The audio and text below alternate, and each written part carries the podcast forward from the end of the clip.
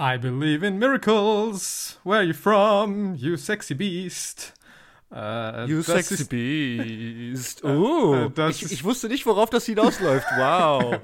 nice. Ja, das äh, war die heutige Song-Assoziation zu dem Film, den wir heute besprechen werden. Und damit heiße ich all unsere Zuhörer Ihnen ganz herzlich willkommen zu einer neuen mhm. Ausgabe von Wer schaut Sachen? Na, wir. Wie immer hier Javo am Mic und auf der anderen Seite Javo habe ich und, das äh, Sexy Beast meines Vertrauens. Yes, Olli Osaft. Yes, auch da voll bereit. Ich rauche jetzt schon gerade. Äh, das ist ein gutes Zeichen. ja, okay. Ja, gut. Es geht ja auch äh, heute äh, heiß her. Auf jeden Fall. Ja, Sag uns, was wir heute für eine Kategorie vor uns haben. Wir haben heute mal wieder eine brandneue Kategorie. Oh yeah. Wenn man das so sagen kann. Sie ist so halb neu. Also, was wir heute präsentiert bekommen, gehört in die Kategorie Männer machen Sachen. Männer, Männer machen Dinge und du guckst sie dir an. Männer. Ja, äh, und ähm, GelegenheitshörerInnen dieses Podcasts äh, kennen vielleicht die allseits beliebte Kategorie Ladies machen Sachen. Aha. Von mir patentiert persönlich. Äh, ja, du liebst es halt auch, ne? Ich liebe es halt. Wenn ein Film das Prädikat Ladies machen Sachen hat, äh, ist dieser Film für mich gleich um ein Vielfaches interessanter, wie wenn er dieses Prädikat nicht bekommt. Ja. Ich meine, man könnte jetzt ja meinen, da das, wenn das so ist, dass ja eigentlich Männer machen Sachen deine Nemesis-Kategorie wäre. Ja, das ist vielleicht wahr, ja. okay. ja, ja. Tendenziell mal, also, schon, ja. ja. Also, es ist auf jeden Fall nichts, was mich jetzt von der Couch lockt. Normalerweise. Ja, weil ich meine, so männerdominierte Genres zum Beispiel wären halt dann so, ja, so klassische Actionfilme oder so. Auch wenn sich da vielleicht auch hier und da auch mal was getan hat, aber das ist, glaube ich, auch schon immer noch stark Männer dominiert einfach, mhm, so ja. als, als Genre. Und da wissen wir ja, dass das jetzt nicht deine präferierte äh, Freizeitbeschäftigung ist, solche Filme zu gucken. Nee, das ist korrekt. Ja, okay. Nichtsdestotrotz habe ich heute Männer machen Sachen mitgebracht, aber ja. äh, ich werde da später, äh, nachdem ich Namen gesagt habe, äh, ein wenig darauf eingehen, warum ich diese Kategorie heute dabei habe. Mhm. Aber ja, wie gesagt, ich würde erstmal ein paar Namen sagen. Sind heute äh, sag uns doch erst, was für einen Film wir heute machen. Also ja, in, innerhalb der Namen sage ich das dann auch. um, also, wir machen heute den Film Sexy Beast. Oh, Sexy Beast. Yeah. Aus dem Jahr 2000. Auch schon Boah. wieder eine ganze Ecke her. Aha. Bald ein Vierteljahrhundert. Eieiei. Ja. Das ist krass. Ähm, ja, und genau, bei diesen Namen, also zuallererst äh, Regie geführt bei diesem Film hat Jonathan Glazer. Mhm. Das war hier sein Regiedebüt. Er ist in den 90ern aber eigentlich bekannt geworden, äh, bekannt, also er hat angefangen als äh, Werbefilmer. Da viele Kampagnen für, keine Ahnung, was habe ich vorhin gelesen? Guinness und ich weiß nicht was noch und äh, auch. Ja, auch Autos und so habe ich auch gesehen. Ja, genau. Ich war, aber mhm. ich weiß nicht mehr, welche Marke. Äh, das ist mir jetzt gerade wieder entfallen. Ich glaube diverse, aber auf jeden Fall so große Corporate, äh, ja, ja, so Werbung auf jeden Fall. Ja. Und äh, außerdem natürlich auch Musikvideos in den 90ern auch für Bands wie Massive Attack oder Radiohead. Ähm, mhm.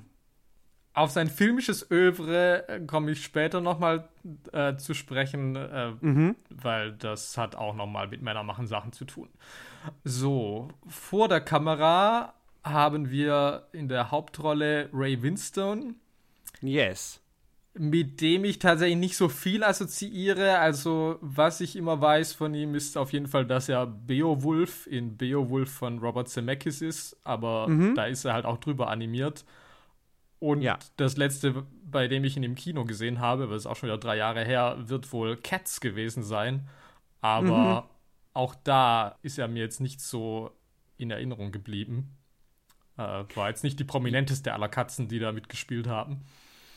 Ja, ich, ich, ich kenne ihn halt noch aus, also als die rechte Hand von Jack Nicholson in ähm, The Departed, als Mr. French und als Hauptbösewicht, wenn man so sagen will, neben Gott äh, in äh, Noah. Moment, was? Noah von Darren Noah Aronofsky? von Darren Aronofsky? Oh, ah. Ich glaube, das ist mir gerade ist mir gerade oh. eingefallen. Ich glaube, da ist er der Hauptbösewicht vom Nebenan-Clan, die dann versuchen, die Arche kaputt zu machen, zu übernehmen. Ich weiß nicht mehr genau, was die wollen. Ist ein absurder Film. Niemand Boah, weiß, was das ist. Ich habe anscheinend auch schon wieder 90% von Noah aus meinem Gehirn gelöscht, merke ich da gerade. Ähm, und dazu gehört offensichtlich auch Ravenstone. Ähm, ja. Ja. An seiner Seite haben wir dafür eine Person, äh, zu der ich schon mehr sagen kann, denn es ist mhm. Sir Ben Kingsley. Oh, Sir Ben, verneigt euch. Natürlich äh, vor allem für immer bekannt, auch wenn ich das persönlich nie gesehen habe, als ich Gandhi in der Titelrolle. Mhm. Und ja, Sir Ben hat aber eigentlich auch schon alles gemacht. Also in der Filmografie ist halt wirklich von Uwe Boll bis Martin Scorsese alles dabei. Ja. Also wirklich übelster Schund bis übelster High Class, Schindlers Liste, Iron Man 3, Blood Rain. Ja, Sir Ben kommt öfters mal um die Ecke und äh, beglückt uns mit seiner Kunst. Ja. Dann haben wir noch Ian McShane, zu dem oh, ich yes. auch nicht so viel sagen kann. Für mich ist das, was ich hauptsächlich von ihm kenne, ist, dass er ein Geist in Scoop von Woody Allen ist. Und Aha. dann hört es eigentlich bei mir auch auf mit meiner Kenntnis von Ian ja, McShane. Ich, ich wusste halt auch nie, wer Ian McShane ist. Ich habe ihn aber die letzten Jahre immer wieder gesehen, weil er halt ähm, Teil der John Wick-Franchise äh, ist. Mhm, mh. ähm, auch dann hinten raus jetzt immer zentraler wird. Er fängt als so eine random Nebenfigur, sagen wir mal, an und der wird jetzt aber immer wichtiger. Also jetzt im dritten Teil zum Beispiel auch. Den vierten habe ich noch nicht gesehen, der, der lief ja jetzt im Kino. Ja.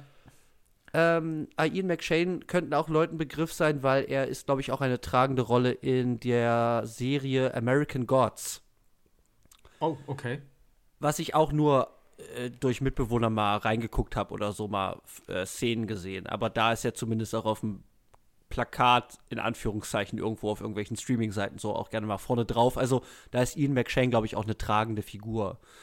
So. Und ich habe ihn halt neulich als Gastauftritt in Game of Thrones und so halt auch, auch gesehen. Also ähm, ich habe so das Gefühl, die letzten Jahre sind noch mal so Ian McShane-Jahre. Ich weiß, dass er Best Friends mit John Hurt war aber oh. äh, mehr weiß ich auch nicht über Ian McShane.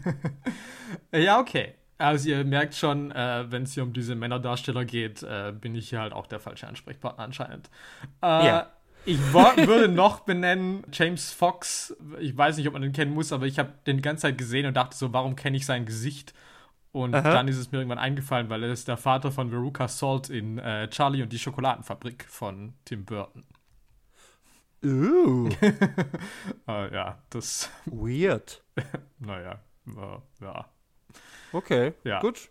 Check. Ja, die restlichen DarstellerInnen äh, haben mir jetzt eigentlich äh, noch weniger gesagt wie die schon, deswegen werde ich die jetzt auch nicht weiter benennen. Mhm. Ist das Drehbuch auch von Glaser? Nein, das Drehbuch ist von einem Duo namens Louis Mellis und David Skinto, die aber, glaube ich, auch nur noch einen anderen Spielfilm geschrieben haben und Aha. über die man auch irgendwie nichts weiß. Okay, ähm, alles klar. Also zu denen kann ich leider auch überhaupt nichts sagen. Mhm. Zum Film an sich noch, also er hat damals seine Premiere auf dem Toronto Film Festival und ist von der Kritik grundsätzlich sehr gut angenommen worden. Mhm. Hat weltweit 10 Millionen eingespielt bei einem Budget von 4 Millionen, also ein bisschen ja. Profit gemacht, ganz okay. Ja. Und äh, es gab eine Oscar-Nominierung, nämlich für Sir Ben Kingsley als der beste Nebendarsteller. Oha, okay. Was generell. Ja, das als, ist wild. Also das ist wild, weil es ist halt auch super low budget, ne? Also es ist halt crazy. Ja, aber das war schon irgendwie so der Kritiker-Favorit. Also ich glaube, das hat schon bei den meisten Preisen irgendwie äh, Ben Kingsley, also alles, also für den Rest dieses Films hat sich niemand interessiert, aber Ben Kingsley, ja, das hat halt schon. Das hat man verstanden, ja, okay. Ja. Mhm. Und abschließend muss ich noch erwähnen, weil ich das mal wieder völlig absurd finde, aber es zeigt ja. halt, in welcher Zeit wir leben. Ich hätte halt gesagt, okay, dieser Film, er ist 23 Jahre alt, kein Mensch redet mehr über diesen Film, kein Mensch interessiert sich für diesen Film. Außer natürlich hier, wir in unserem äh, Nischen-Podcast, in dem ich ja immer das Obskurste der Welt irgendwie mitbringe. Ja, Aber bitte. es ist dieses Jahr geplant, dass erscheinen soll eine TV-Serie, die ein Prequel zu diesem Film sein soll. Nein, ähm, nein, warum? Dem amerikanischen Streamer Paramount Plus. Den gibt es ja in Deutschland nicht. Ich weiß nicht, wo das dann in Deutschland zu sehen sein wird. What the fuck? Aber es zeigt mir halt wirklich wieder, okay, also wenn das tatsächlich kommt, aber ich glaube schon, dann ist es halt wirklich so, okay, alles wird halt irgendwie hier heutzutage noch gefranchised. Selbst die absurdesten Dinge, von denen also ich weiß jetzt nicht, wer jetzt die letzten 23 Jahre darauf gewartet hat, dass er endlich irgendwie Don Logan Origins bekommt, aber wer auch immer es sein mag, gut für diese Person, weil sie wird es bekommen. Um. Ähm. What the fuck? Okay, sorry, ich glaube halt, also sorry, ich verliere echt meinen Glauben an alles in dieser Welt, weil ich verstehe, also ich meine, wir haben ja bei Blade auch drüber geredet, dass Blade ja jetzt auch ein Reboot irgendwie kriegt, ja? Ja. Und ich meine, das fand ich auch schon weird, weil ich meine, klar, das hatte halt mal eine ganze Trilogie und so, ja, in, 90er und Nuller Jahre war das schon auch ein Begriff, aber heute redet doch niemand mehr über Blade. Also außer wir auch wieder, ja, so. Ja gut, aber das ist ja eigentlich so der Punkt, wo ich, also, keine Ahnung, also das, also eigentlich ist das vielleicht auch der Punkt, dass ich sage, okay, darüber redet man nicht, dann kann man das jetzt rebooten, ja, also eigentlich sollte man das ja auch tun, dann ah, ja. mit einem gewissen Abstand und dann sagen, okay, jetzt, hey Leute, Jetzt können wir das wieder erzählen. Also mhm. gerade wenn es ein Reboot ist. Also wenn jetzt, wenn man jetzt gesagt hätte, man macht das Blade Sequel mit Wesley Snipes, dann hätte ich halt wieder gesagt, so, okay, ja, hm, braucht's das. Aber Aha. ich hätte jetzt halt eigentlich gesagt, na gut, das ist irgendwie Marvel Property, es war schon mal eine Franchise. Und ja. jetzt ist das irgendwie, keine Ahnung, bald 20 Jahre her, irgendwie seit Blade Trinity. Mhm. Jetzt kann man das mal wieder aufgreifen. Also, will jetzt aber auch nicht über Blade diskutieren. Aber hier bei Sexy Beast, das kam für mich halt wirklich aus dem kompletten Nichts, weil ich meine, was? Warum? Was kommt als nächstes? Warum? Also, ja. Es ist halt, ist halt insane. So. Okay, ja, danke für diesen Fun Fact, weil what the fuck? Aber ja, vielleicht wird das ja geil. Ich weiß es nicht. Aber nun zurück zu Jonathan Glazer und ja. Männern, die Sachen machen. Warum hast du das mitgebracht? So. Das klingt wie das, was du also halt verteufeln müsstest eigentlich. Ja, Männer, die du nicht kennst, machen Sachen und dominieren einen Film. Das können wir schon mal so spoilern, ja? Ja, genau. Also, Warum ist das heute hier? So, Jonathan Glazer macht sehr selten Filme. Mhm. Er hat seit Sexy Beast drei weitere Filme gedreht. Da wäre zum einen 2004 Birth, mhm. ein Film, in dem Nicole Kidman ein Kind kennenlernt, das behauptet, ihr die Reinkarnation ihres verstorbenen Mannes zu sein. Und uh. das ist für mich halt ein Meisterwerk. Also. Okay, ich notiere mir das mal. Das ist damals von der Kritik verschmäht worden, grundsätzlich, hat aber seine Fans. Und also für mich wäre das halt, wenn wir jemals die Kategorie hätten, Filme, die Janis immer sehen kann, dann wäre das halt auf jeden Fall dabei. Und auch wenn man jetzt sagen würde, keine Ahnung, 20 Filme für die einsame Insel, es wäre sehr gut möglich, dass ich das mitnehmen würde. Okay, aha. Dann hat er 2013 Under the Skin gemacht mit Scarlett Johansson als Alien auf Männerjagd. Das kam schon besser an. Das wurde so ein bisschen gehypt in gewissen Zirkeln und auch von der Kritik. Ist auch mhm. fantastisch. Und jetzt nächsten Monat äh, kommt sein neuer, äh, wird in Cannes beim Filmfestival vorgestellt. Äh, der heißt The Zone of Interest. Da weiß man momentan noch nicht viel darüber. Ähm, vermutlich, wenn dieser Podcast rauskommt, weiß man da schon viel mehr und dieser Podcast ist schon veraltet. Also zum jetzigen mhm. Zeitpunkt weiß ich nur, dass das in Auschwitz gedreht wurde und es geht irgendwie um den Holocaust und dass in tragenden Rollen ähm, Christian Friedl und Sandra Hüller mitspielen werden. Ähm, ah. Und da bin ich natürlich auch schon mega hooked und oh, Sandy. Äh, ganz genau. Also und man merkt jetzt schon auf jeden Fall, also hier Nicole Kidman, Scarlett Johansson, Sandra Hüller, also ich meine, Jonathan Glazer sucht sich halt auch die Ladies raus, die halt in meinem Herzen einen sehr großen Platz einnehmen. Okay. Und Aber das tut er nicht in diesem Film. genau. Und also zumindest in den zwei Filmen, die ich gesehen habe und die halt schon äh, existieren in der öffentlichen Wahrnehmung, haben die Ladies halt äh, für mich halt völlig überzeugt und diese Filme auch. Und dann habe ich irgendwann Aha. mal Sexy Beast natürlich geguckt und habe das nicht verstanden. Ich konnte damit nicht so wahnsinnig viel anfangen. Ja. Und deswegen dachte ich, ich bringe das hier mal mit. Weil ich brauche die Hilfe von einem echten Männerfilmexperten und vielleicht äh, kannst du mir äh, da ein bisschen erleuchten, was das ist und was das soll. Ja. Und deswegen gibt es heute Männer, Männer machen Sachen. Okay. Das ist halt wild. Ich würde jetzt sagen, wir steigen jetzt einfach mal ein, weil es wird halt nur noch wilder. Also für alle, die diesen Film nicht gesehen haben, ich war, also, ja, okay, buckle your seatbelt, so, weil ähm, äh, ich habe vielleicht schon Crazieres gesehen, aber ich, Spoilergefahr, ich habe das auch nicht verstanden. Aber dafür ist das ja auch hier da, damit wir beide im Gespräch Dinge, die uns halt verrückt machen, weil wir nicht verstehen, was das ist, dass wir das so kathartisch rauslassen können, indem wir es versuchen zu verarbeiten.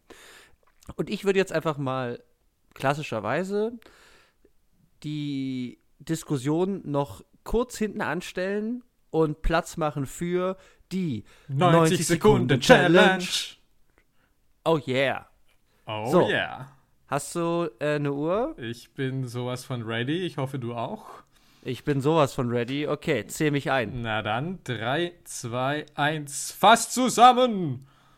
Okay, Sexy Beast erzählt die Geschichte von Gal, einem britischen Gangster im Ruhestand, der mit seiner Frau äh, in Spanien auf einer Hacienda lebt. An dem Tag, an dem ein riesiger Fels in seinen Pool rollt, holt ihn seine Vergangenheit ein. Ein ehemaliger Gangsterkollege, Don Logan, kündigt seine Ankunft an. Am nächsten Tag trifft dieser in Spanien ein und lässt einen dicken Gangster raushängen und versucht Geld zu einem Einbruch zu überreden. Gell weigert sich jedoch über zwei Tage hinweg hartnäckig und letztendlich töten er, seine Frau und zwei weitere Freunde Don Logan im geleerten Pool. Gell ist nun auf einmal in London, um den Einbruch zu machen und Don Logans Tod zu vertuschen. Der Einbruch gelingt und Gangsterboss Teddy Bass lässt ihm den Mord an Don Logan durchgehen und Gell ist wieder zurück auf seiner Hacienda im geliebten Ruhestand. Stopp! Bam, 63 Sekunden. Ich glaube, das ja. ist halt nicht nur deine persönliche Bestzeit, sondern vermutlich auch die Bestzeit, die jemals eine Person in diesem Podcast äh, erreicht So, nimm das. Ich, ich brauche wow. halt länger. Aber nice. wenn, dann Bam. okay. Ähm, würdest du sagen, äh, äh, da fehlt was Wichtiges? Sollten wir noch was äh, ergänzen? Ich denke, für den Moment reicht das. Ich denke, alles Weitere wird sich dann in der Diskussion wahrscheinlich ergeben. Ja, weil wie immer ist das halt ein Film, der nicht in dem aufgeht, was man auf einer zusammenfassenden äh, Erzählung irgendwie einfangen kann. Also das Nein, es ist halt ist wirklich kein plotbasierter Film, das kann man wirklich nicht behaupten. Nein, halt gar nicht. Und ich kann schon mal auch wieder hier spoilern. Ich habe gesagt, dass Gal zwei Tage lang halt das Angebot von Don Logan ablehnt. Und ich würde mal sagen, dieser kurze Satz ist der Hauptteil dieses Films. ja, auf jeden Fall. Also. so. Und darüber müssen wir jetzt reden. Also vielleicht zeitlich, aber auf jeden Fall ähm, inhaltlich oder also gefühlstechnisch das, was, was in ja. diesem Film zentral ist. So, wir können, ich würde sagen, wir fangen erstmal mit was Einfachem an, bevor wir dann an die richtige Substanz ran müssen. Mhm, ja, finde ich. Und gut. zwar würde ich sagen, also ich habe diesen Film gesehen. Zum ersten Mal. Ich habe ihn nie vorher gesehen. Ich, ich wusste nur, dass er existiert und ich kannte, glaube ich, dieses Bild von Ben Kingsley oben ohne, der äh, in den Spiegel guckt. Mhm, ja. Mhm. So, das ist so ein Bild, ja. was, was ich irgendwie, ähm, irgendwie mitgenommen habe in meiner Kindheit oder so. Mm, ist, glaube ich, auch so das Bild, das ich äh, wahrscheinlich irgendwie jahrzehntelang, bevor ich diesen Film das erste Mal gesehen hatte, hätte ich auch gesagt, das ist das Bild, das, das mir präsent wäre. Genau, und deswegen hat mich auch immer verwirrt, dass halt Ben Kingsleys Name immer nicht ganz oben irgendwie drauf stand, sagen wir mal, wenn man mit diesem Film irgendwie, wenn ich den irgendwo gesehen habe oder so. Das hat mich immer verwirrt, weil ich habe immer diesen Film mit diesem Bild von Ben Kingsley assoziiert. Mhm ich würde sagen, wir reden jetzt erstmal über etwas, was vielleicht nicht so zentral in diesem Film ist, aber auf jeden Fall drin ist. Wenn wir uns fragen, was ist das für ein Film? Ja, dann kann man erstmal sagen, dieser Film ist auch ein Heistfilm. Also ein Film, in dem eingebrochen wird, geklaut wird, sagen wir mal. Ja? Ja. Also klassische Heist-Filme sind zum Beispiel, keine Ahnung, Ocean's Eleven. Da geht es nur um Heist, der ganze Film, wir wollen ins Casino, wie kommen wir da rein, wir brauchen eine Crew und so weiter. Klar. Ja? Also He Heist-Elemente. Der ultimative Heist-Klassiker dieses Jahrtausends, würde ich jetzt mal ja, sagen. Ja, geil. Okay, würd, okay, würdest du erstmal vielleicht erstmal anfangen wollen und sagen, was für Heist-Elemente oder inwiefern lässt sich dieser Film als ein Heist-Film beschreiben? Ja, also es gibt natürlich einen, einen Coup, ja, einen Raubzug. Also insofern mhm. ist es schon mal natürlich, äh, diese, dieses Merkmal ist schon mal erledigt. Und Check. natürlich haben wir auch so ein bisschen so diese Hierarchien, also irgendwie so, dieser Typ Stan heuert dann irgendwie Don Logan an, aber der Oberboss ist irgendwie äh, Teddy Bass äh, und äh, mhm. der sagt halt, okay, wir brauchen acht Leute und einer mhm. davon soll dann halt Gal sein oder muss Gal sein, obwohl das irgendwie eigentlich auch wirklich jeder machen könnte. Auch Don Logan sagt ja irgendwie, das könnte ein Affe machen, aber irgendwie brauchen die halt unbedingt Gal. Aber das ist ja. ja, eigentlich so ein klassisches Heiß-Ding von wegen so, okay, man heuert jemanden an, also entweder natürlich eine ganze Crew oder aber halt eine einzelne Person. Auch tatsächlich ist das ja auch ein Klassiker des Heists, dass man sagt so, nee, ich bin eigentlich, ich bin äh, im Ruhestand, ich mache das nicht mehr und dann macht man es aber doch noch mal für ein großes Ding irgendwie. Ist ja auch eigentlich so eine, so eine Trope. Mhm. Mhm. Und dann wird es schon schwierig, weil dann kommen eigentlich fast schon Elemente mehr, die das eigentlich halt eher unterwandern oder ja. eigentlich äh, anders machen, weil ja. also nur so zum Beispiel, während jetzt ein Film wie Ocean's Eleven ja wirklich so damit arbeitet, okay, ist eigentlich unmöglich, wie krass ist es, in dieses Casino einzubrechen, du hast irgendwie tausend mhm. Widerstände, du hast äh, auch irgendwie einen Antagonisten, der, äh, vor dem du immer Angst haben musst, dass der dir irgendwie auf die Schliche kommt oder dir das irgendwie verhindert, dass du den Raubzug durchführen kannst. Und ja, hier ist es halt wirklich so, es wird irgendwie gesagt, ja, das hat irgendwie eines der elaboriertesten Security-Systeme Europas. Es ist wie eine moderne Festung dieses ja. Ding. Aber letztlich ist halt so, ja gut, die buddeln halt einen Tunnel vom Dampfbad ja. zur Wand, in der die Tresore sind. Und schwimmen okay, da durch. Pass auf. So. Ich fahre noch mal eins zurück. Also erstmal, glaube ich, kann ich erstmal sagen, was natürlich zu dem ganzen Heiß-Ding irgendwie beiträgt und dem eine gewisse Rolle in diesem Film gibt, ist, dass es eben zumindest, also, also dass wir die Bank sehen, in die eingebrochen wird. Also äh, Teddy Bass erfährt mhm. ja auf so einer ähm, äh, Ice White Shut Orgienparty, mhm. ähm, erfährt er praktisch halt davon, dass man da irgendwie was einbrechen kann von dem Direktor dieser Bank. Und dann geht er halt rein und, und er deponiert praktisch eine Schachtel Zigaretten äh, in so einem Schließfach, einfach nur damit er sich einmal die Sicherheitsvorkehrungen ähm, und die Abläufe in der Bank praktisch angucken kann. Und dabei gehen wir halt wirklich so mit ihm irgendwie ja schon durch so, zumindest so kurz, durch so verschiedene Stationen dieser Bank, dass man sich zumindest angucken kann, okay, wie safe ist diese Bank, ja, diese zwei riesigen, schweren Tresortüren, bla bla bla. So. Mhm. Ja, ja, das stimmt, das ist vorhanden. Also, also so, man muss erstmal einführen, das ist ja auch, ich nehme jetzt mal einfach mal Ocean's Eleven so hin, die haben ja auch dieses Gespräch, wo gesagt wird, wie unmöglich ist das? So, also zumindest ist das kurz da, dass man sagt, wir zeigen das Objekt, in das eingebrochen werden soll und zeigen, das ist schon schwierig anscheinend. So. Ja. Und dann haben wir natürlich diesen, diesen Einbruch, der halt irgendwie crazy ist, weil ich meine, keine Ahnung, die gehen halt durch so einen Pool. also die benutzen halt so einen Pool und bohren da durch die Wand slash den Boden einen Tunnel rüber in den Tresor. Der wird dann auch geflutet und man muss halt praktisch alles dann mit mit halt äh, Taucherausrüstung und so weiter, Luft, äh, Lufttanks und so, ähm, muss man dann da rausklauen. So.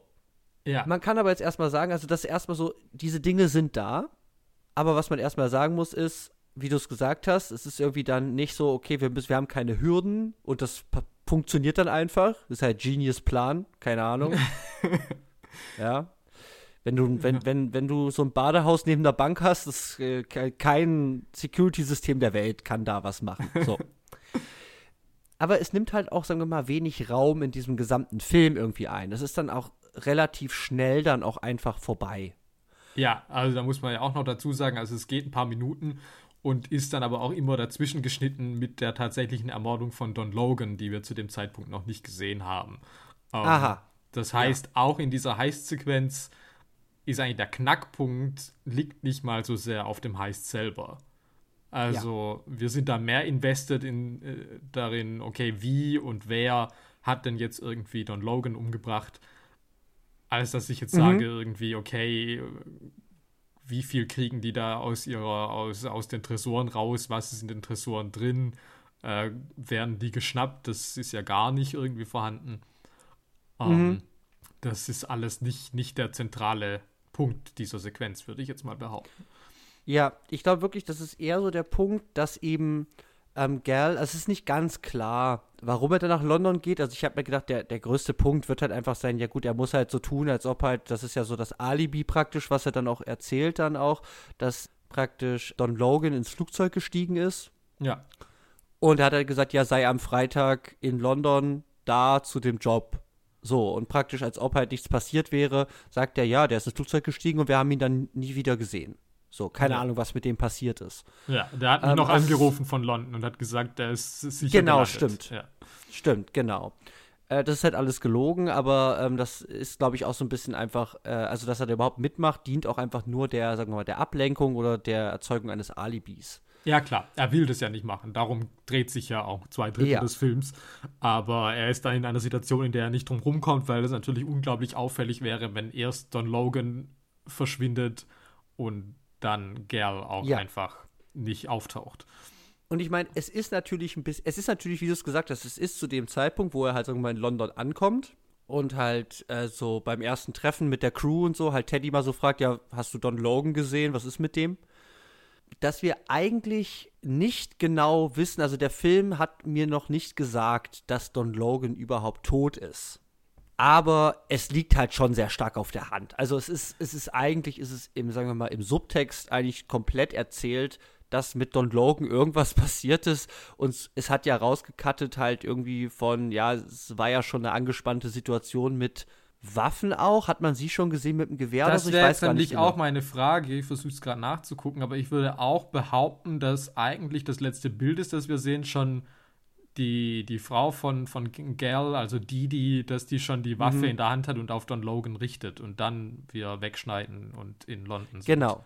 Also technisch gesehen wissen wir nicht genau, was mit Don Logan passiert ist, weil also auf der Bildebene wurde es uns nicht erzählt oder irgendwie durch Text richtig bestätigt. Aber ich würde sagen, man kann schon sehr, sehr stark davon ausgehen. so, also es ist erstmal das Naheliegendste, was einem irgendwie genau. einfällt. Also alles andere genau. wäre die größere Überraschung, wenn man dann irgendwie. Wäre wär dann ein krasser Twist, ja. ja. So, ähm, äh, auf, also so hätte man machen können. Ja. Aber es stellt sich am Ende dann auch einfach raus, es ist dann auch so, also Don Logan ist tot. Don Logan wurde umgebracht in dieser Nacht und die genaueren Umstände, die klären sich dann. Also wie genau ist Don Logan gestorben, aber der ist halt tot. So. Ja. Aber das lädt natürlich irgendwie, dieses Wissen lädt vielleicht ja auch diese ganze, er ist in London so ein bisschen auch auf. Also ich meine, Ian McShane sitzt ihm immer gegenüber in so Gesprächen, so, ah ja, der hat ich angerufen, aha, ah ja, vom Flughafen, mhm. So, und so, ja, okay, also es so, baut so ein bisschen Gefahrenszenario, sagen wir mal, auch ein bisschen auf. Ja klar, ähm, die Spannung ist da. Also ich würde schon sagen, genau. dass das eine Spannung drin ist, aber die, die ist halt nicht ja. mit dem Heist in Verbindung zu bringen. Also nee, der Heist ist halt irgendwie ja. dann äh, also Beiwerk, aber nicht ja. das, wo jetzt eigentlich unser, unser Spannungsmoment drin ist. Ja, und ich würde noch, würd noch abschließend, würde ich dazu noch sagen, also ich habe tatsächlich als Don Logan eben, im, der sitzt schon im Flugzeug und will eigentlich gehen aus Spanien und dann zündet er sich aber eine Zigarette an und muss dann das Flugzeug verlassen, sagen wir mal, aber er verlässt halt auch, glaube ich, sehr gerne auch das Flugzeug. Ähm, ja.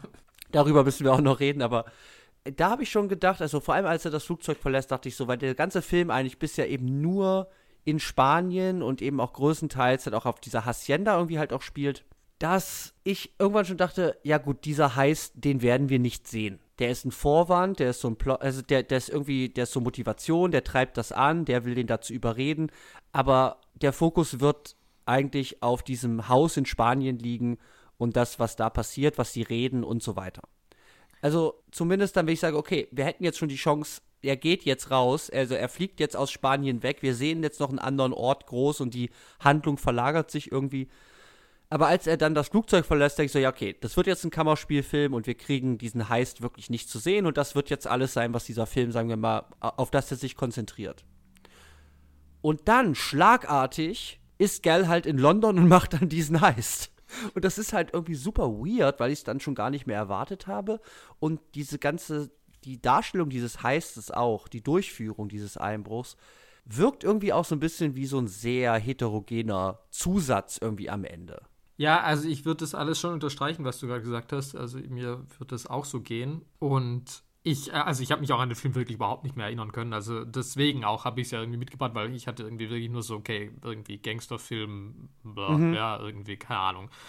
Mhm. So, äh, hatte da irgendwie nicht so richtig abgespeichert und hatte jetzt auch eigentlich das Gefühl, dass ich dachte, naja, dieser Heist, der wird halt nur Vorwand sein, äh, aber das wird nicht dazu zu kommen. Und deswegen finde ich es schon auch irgendwie interessant, dass wir dann doch irgendwie da reingehen und auch ich meine, dieser Teil in London ist dann auch doch gar nicht so kurz. Ich meine, der Film äh, geht an sich nicht so ja. lang, der geht keine 90 Minuten. Und mhm. es sind dann, glaube ich, schon irgendwie fast eine halbe Stunde tatsächlich, nach, nach, nachdem wir eben Spanien verlassen haben. Also es ist doch eigentlich ein, ein großer Anteil. Das fühlt sich aber nicht so an, weil irgendwie diese, weil eben vor allem die Szenen mit Don Logan in Spanien halt irgendwie so viel größer sind und viel aufgeblähter, würde ich jetzt mal irgendwie sagen. Mhm. Ähm, aber deswegen ist es schon komisch, also auch irgendwie, dass es so auch dieses Heißfilm, nicht Heißfilm, dass man eigentlich denkt, okay, es unterwandert das so komplett und man sagt so, okay, das gibt's gar nicht, ja, und dann ist es doch zack und es ist nicht so sonderlich aufgeladen, aber es ist doch ein, ein großer Bruch auf jeden Fall, der irgendwie, mhm.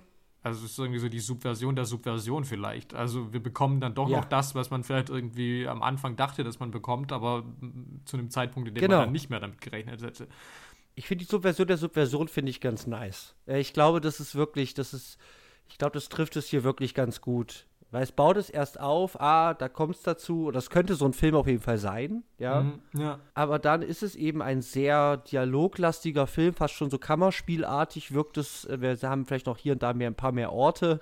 Also mhm. mal sind sie in so einem Restaurant oder so einem Club noch mal abends zu zweit. Ja, aber, aber die bräuchte man ja auch. Also man könnte das aber genau. dennoch bis zu diesem Punkt problemlos alles auf der Hacienda oder halt auf der Theaterbühne auf, an einem Ort spielen lassen und das würde diesem Film ja. jetzt nicht sonderlich viel ja. äh, Abbruch gehen, ja. Also. Ja.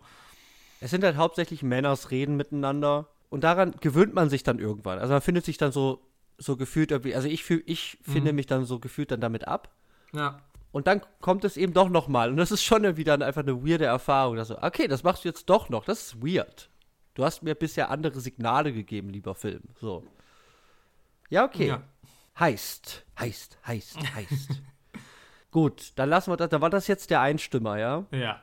Oh Gott, okay. Dann, ich sag's jetzt mal, wir kommen jetzt zum nächsten großen Punkt und das wird jetzt, glaube ich, auch der Hauptpunkt dieses. Also, es ist der Hauptpunkt dieses Films, würde ich sagen, und ja. dadurch wird es eigentlich zu einem der Hauptpunkte unserer Diskussion heute.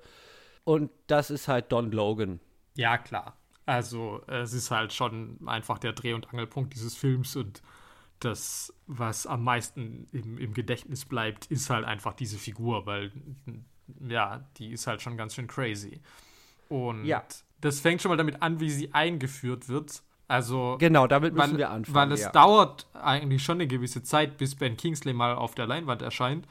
Aber es ist schon früher, dass, dass, dass eben die Figur erwähnt wird und das ist halt irgendwie ja geradezu ja vielleicht mystisch. Also es ist so ein bisschen Lord Voldemort-Style, irgendwie so der, dessen Name nicht genannt ja. werden darf sozusagen. Also dass es so ist, okay, Don Logan hat Jackie, eine Freundin von von Gal mhm. äh, angerufen, weil er eben diesen Job für ihn hat. Und man merkt halt, okay, die ganze Stimmung ist halt am Arsch. Alle sind halt ja. völlig verstummt oder wissen gar nicht so richtig irgendwie, was sie sagen sollen. Und sind auch komplett damit überfordert, dass der jetzt kommt. Genau, also und die sind, die sind ja beim Abendessen irgendwie verabredet und ah, wie heißt er nochmal? Der Mann von Jackie? H. H, genau, weirder Name.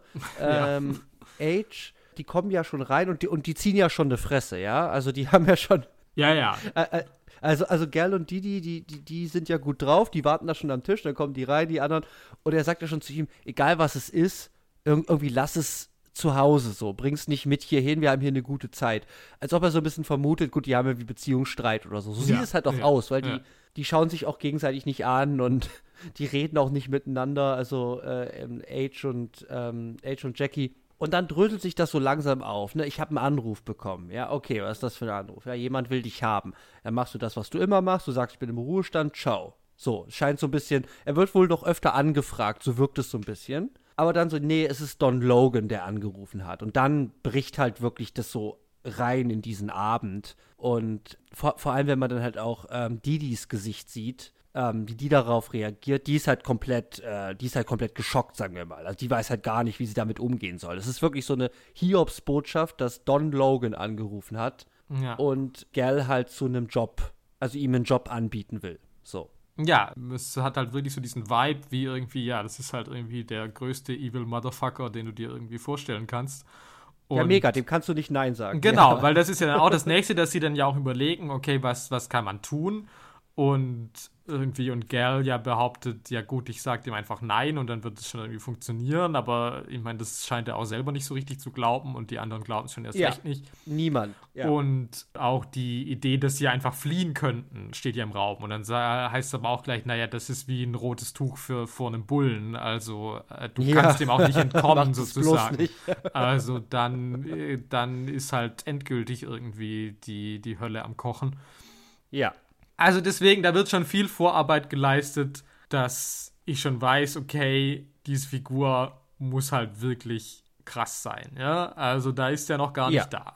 Und trotzdem ist schon diese Aura ist praktisch schon im Raum vorhanden, einfach in dem, wie ich sehe, wie die anderen darauf reagieren. Ja. Und dann kommt er halt. Und dann kommt er halt, ja.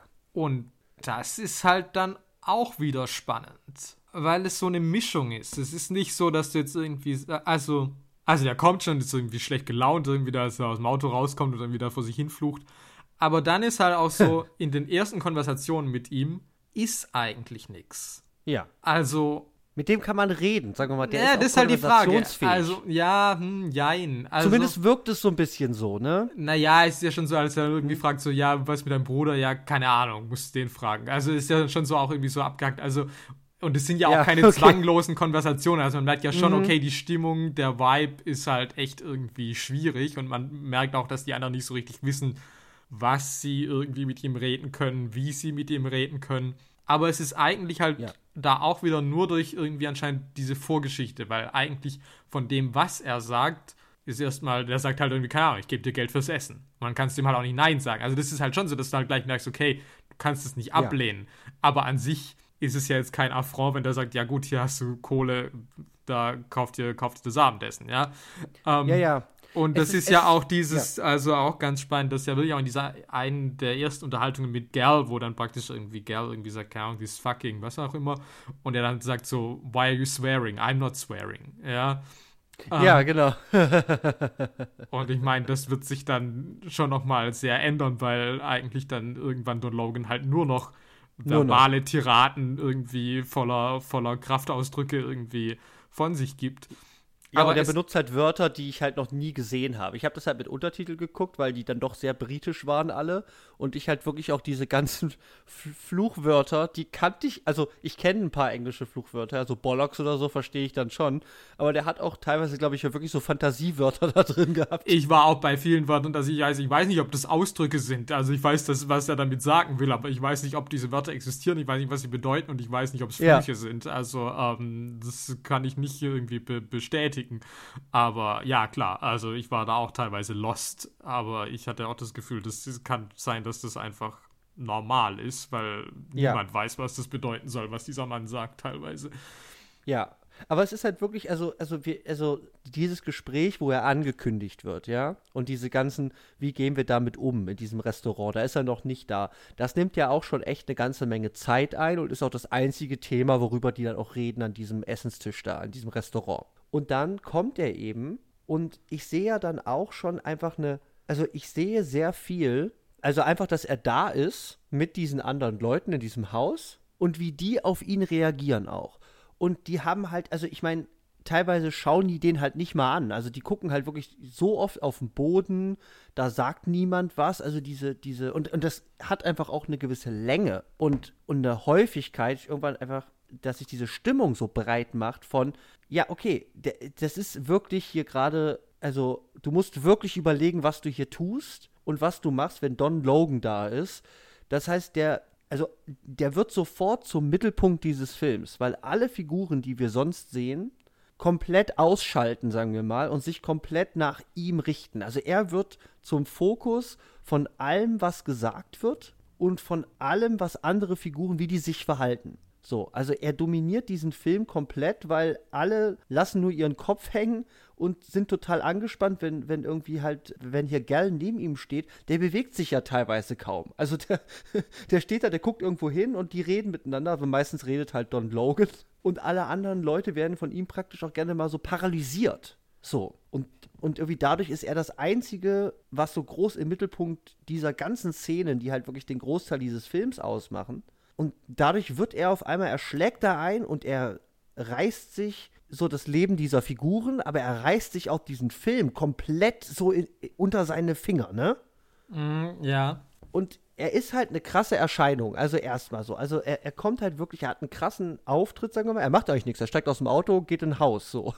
Aber auch durch diesen in Kombination mit dem, mit dem Mythos, der vorher aufgebaut wird und eben vor allem dadurch, wie die Figuren auf ihn reagieren oder auch schon vorher, ist er einfach so eine larger-than-life-Figur. Aber er macht eigentlich nichts. Es ist alles Imagination in irgendeiner Form. Also es ist so eine Art von Antizipation von was könnte passieren, wenn du das Falsche machst. Also lehn bloß nicht den sein Geld ab. Ich weiß nicht, wozu der fähig ist. Es ist so eine Leerstelle, sagen wir mal, die mit so ganz schlimmen Sachen gefüllt werden kann, zu was Don Logan bereit ist, sagen wir mal, wenn du dem auf die Füße trittst. Ja, aber was ich dann doch halt auch irgendwie sehr interessant mhm. fand, war, dass, also vielleicht gerade die Frauen dann doch auch sehr unterschiedlich da auf ihn reagieren. Also es ist jetzt auch nicht, dass sie irgendwie durchgehend Angst vor ihm haben. Also ich finde mhm. das also sehr interessant bei so in dieser Szene, als er da so ein bisschen versucht, so ein bisschen Smalltalk mit Jackie zu machen. So irgendwie so, ja, du hast hier eine schöne Stimme, irgendwie hast du mal im Büro gearbeitet, bla bla. Ähm, also A, sie geht ja darauf gar nicht ein, ja. Also wo du jetzt auch denkst, Null. okay, wenn du irgendwie, jetzt müsstest du vielleicht sagen, naja, du musst schön Wetter mit dem machen, dann musst du jetzt ja auch irgendwie Konversation machen. Nee, die guckt in deine Richtung, äh, ja. gibt höchstens mal eine einsilbige Antwort. Ähm, ja. Und dann ist ja auch so, dann sagt er irgendwie, ja, ich habe mit 17 in einem Büro gearbeitet, kannst du dir das vorstellen? Und dann kommt Didi und sagt, was, dass du mal 17 warst? Äh, ja. Das ist halt schon auch so, dass, also gerade von Didi, mhm. also es gibt dann auch diese Szene später, wo Don Logan in das Schlafzimmer ah. von Gerl und Didi kommt und Gerl attackiert. Und Didi fängt ja. dann halt sofort an zu schreien und schreit halt, raus mit dir, Don, geh, verpiss dich aus unserem Zimmer. Und dann geht ja. er halt auch das ist halt auch nicht die Reaktion, die ich erwarten würde, weil eigentlich würde ich denken, dass irgendwie die müsste sich jetzt irgendwie ins Eck kauern und irgendwie hoffen, dass dann Logan genau. nicht auf sie eintrischt. Aber nein, das ist halt dann schon so, dass sie auch sagt so, nee, verpiss dich und dann tut er das halt auch. Also es ist schon auch ja. irgendwie nicht so konsistent oder nicht so ein, eindimensional, dass du jetzt sagst, okay, na gut, die haben halt alle mhm. Angst vor dem und wissen nicht, wie man mit dem umgeht. Also äh, mhm. es ist dann schon, oder auch diese, ich finde das auch irgendwie so ganz interessant, diese Szene, also es ist auch äh, bei dieser, äh, ja, irgendwie, ich habe mal im Büro gearbeitet, als ich 17 war. Und dann gehen nach und nach halt einfach alle in die Küche und lassen Don Logan halt einfach draußen alleine. und wo ich halt auch sage, na gut, das machen die halt einfach. Egal wie mhm. das auf Don Logan wirkt, ja. Ich meine, das zeigt ja schon irgendwie auch eindeutig irgendwie, dass sie seine Gesellschaft nicht schätzen und ja. Und dennoch, ja, passiert es halt und das ist irgendwie auch okay, also anscheinend.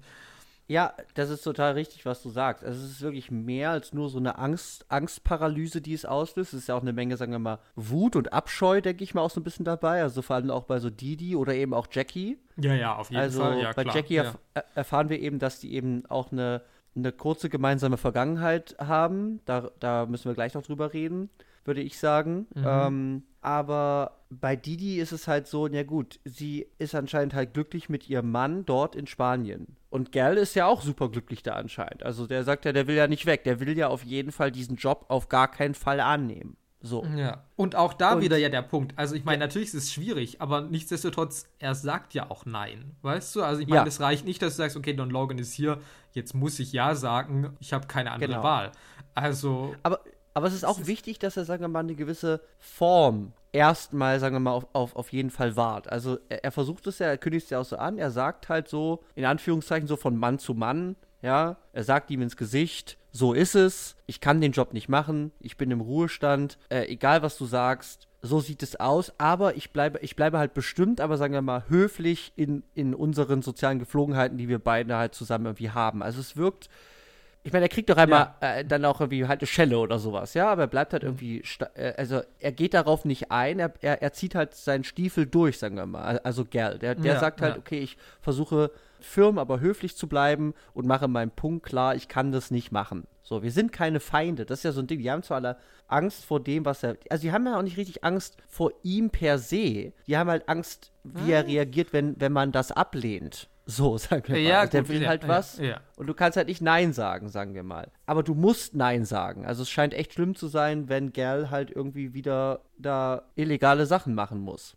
Aber eben, es ist mehr. Es ist Abscheu, es ist, es ist, ich glaube, es ist auch Angst, aber es ist auch wirklich ein grundsätzlicher Hass bei Figuren auch zu sehen. Mhm. Oder dann eben halt halt bei Gal, der wirklich ja irgendwie auch versucht, auch cool zu bleiben. Also der ist noch am, sagen wir mal, am coolsten von den ja, von, den, ja. von den anderen. Ich meine, keine Ahnung, Age, der versucht halt einen super höflich und cool zu machen und macht so, also der ist noch so am, am beredsten und irgendwie am höflichsten, habe ich das Gefühl. Ja, aber diese aber Stammelei, da merkst du ja auch, dass Don Logan da ja überhaupt nichts davon hält. Irgendwie. Ja, das kommt ja auch nicht an, ja, klar. Das, das, das, geht ihm halt, also Age geht ihm halt voll am Arsch vorbei. Ja.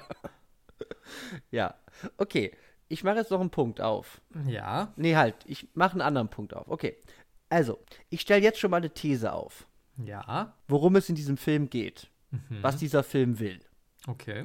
Ich glaube, das ist eben ein Film, der ist sehr konversationslastig, ja. Das heißt, der versucht seine Lust oder seinen Zuschauer engagieren, ja, irgendwie einbinden in den Film, fesseln, interessieren, über diese Figuren zu leisten. Und eben dabei baut es eben dieses Spannungsszenario auf, zu sagen, okay, da kommt jemand, der will was, du kannst ihm aber nicht das geben, was er will, aber der wird kein Nein akzeptieren. So. In dieser Situation ist einfach eine unfassbare Spannung erstmal angelegt, die zu Konflikten führen kann.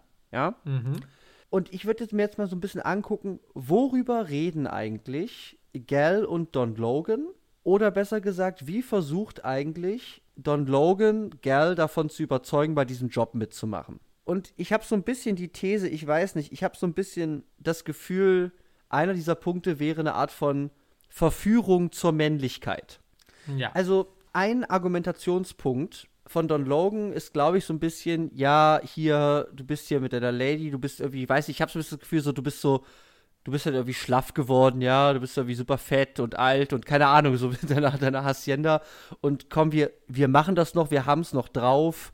Irgendwie so in diese Richtung. Also so ein bisschen so, du bist kein Mann, wenn du hier nicht mitmachst. Mhm. Dass das auch teilweise in so eine Richtung irgendwie auch geht. Ich kann mich jetzt leider an keine Zeilen mehr erinnern. Ich hatte das Gefühl, dass es so ein, hey, wir sind doch echte Männers und jetzt hör mal auf, dich hier zu verkriechen oder so.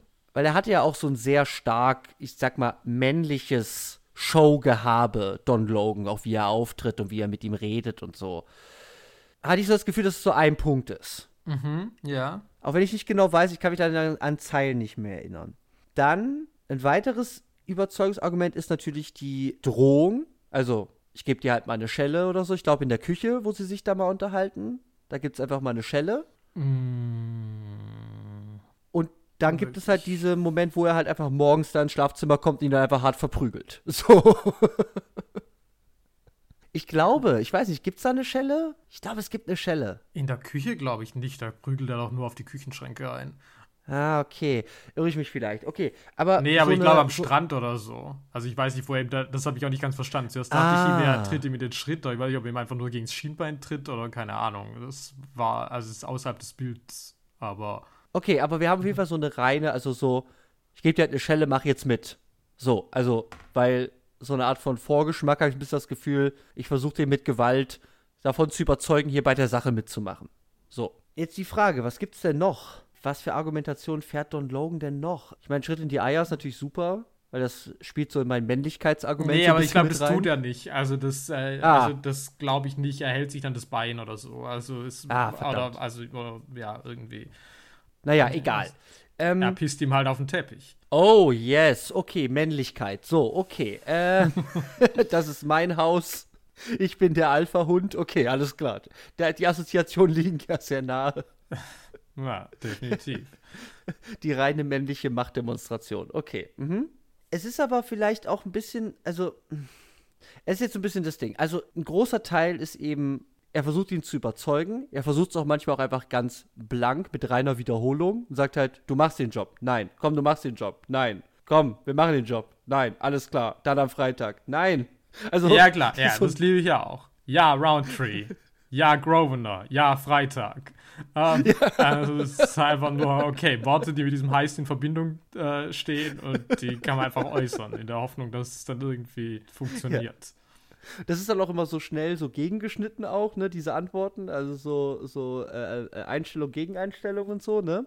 Mhm. Äh, wenn sie da, glaube ich, draußen da bei ihm da auf, äh, äh, da am Pool so ein bisschen da sitzen, so unter, unter so Schirmen, glaube ich, so im Schatten. Da gibt es dann so Sequenzen, wo es dann so schnell hin und her geht, wo einfach dann so blank versucht, nein, okay, du machst das jetzt. Und das geht dann so ein bisschen hin und her. Also das heißt, er, er versucht, sagen wir mal, auch so, also recht plumpe, aber dann doch, es hat auch, hat auch was mit so Macht zu tun, sich dahinzustellen, immer wieder das Gleiche zu sagen und sagen, nein, du machst das jetzt, komm schon, los geht's. Am Freitag, so. Aber ja, es ist so ein bisschen auch, also er, er versucht halt wirklich so verschiedene Wege, sagen wir mal, im Laufe dieser zwei Tage, in denen der da ist, irgendwie, um Gal halt dazu zu bewegen. Und jetzt würde ich halt sagen, jetzt kommt eine große Dimension bei Don Logan rein. Und das ist halt Love. Ja. Wie hast du das gesehen? Wie, wiefern spielt Love für Don Logan eine Rolle? Ah, naja, das ist schwierig, aber also, sie scheint eine große Rolle zu spielen. Also, mhm. ähm, weil ich meine, seine letzten Worte sind. Ah, nein, es sind nicht seine letzten Worte. Seine vorletzten Worte sind, dass er zu Jackie ja, okay. sagt, ich liebe dich. Seine letzten Worte sind ja. das, dass er zu Age sagt, weißt du, dass ich Jackie gefickt habe. Ähm, ja, nice. So, und das ist auch wieder, sorry, das ist auch wieder so ein Macho-Gehabe. Er hat einfach wirklich so einen starken Markier und ich bin der Alpha-Typ hier und zumindest in diesem Move.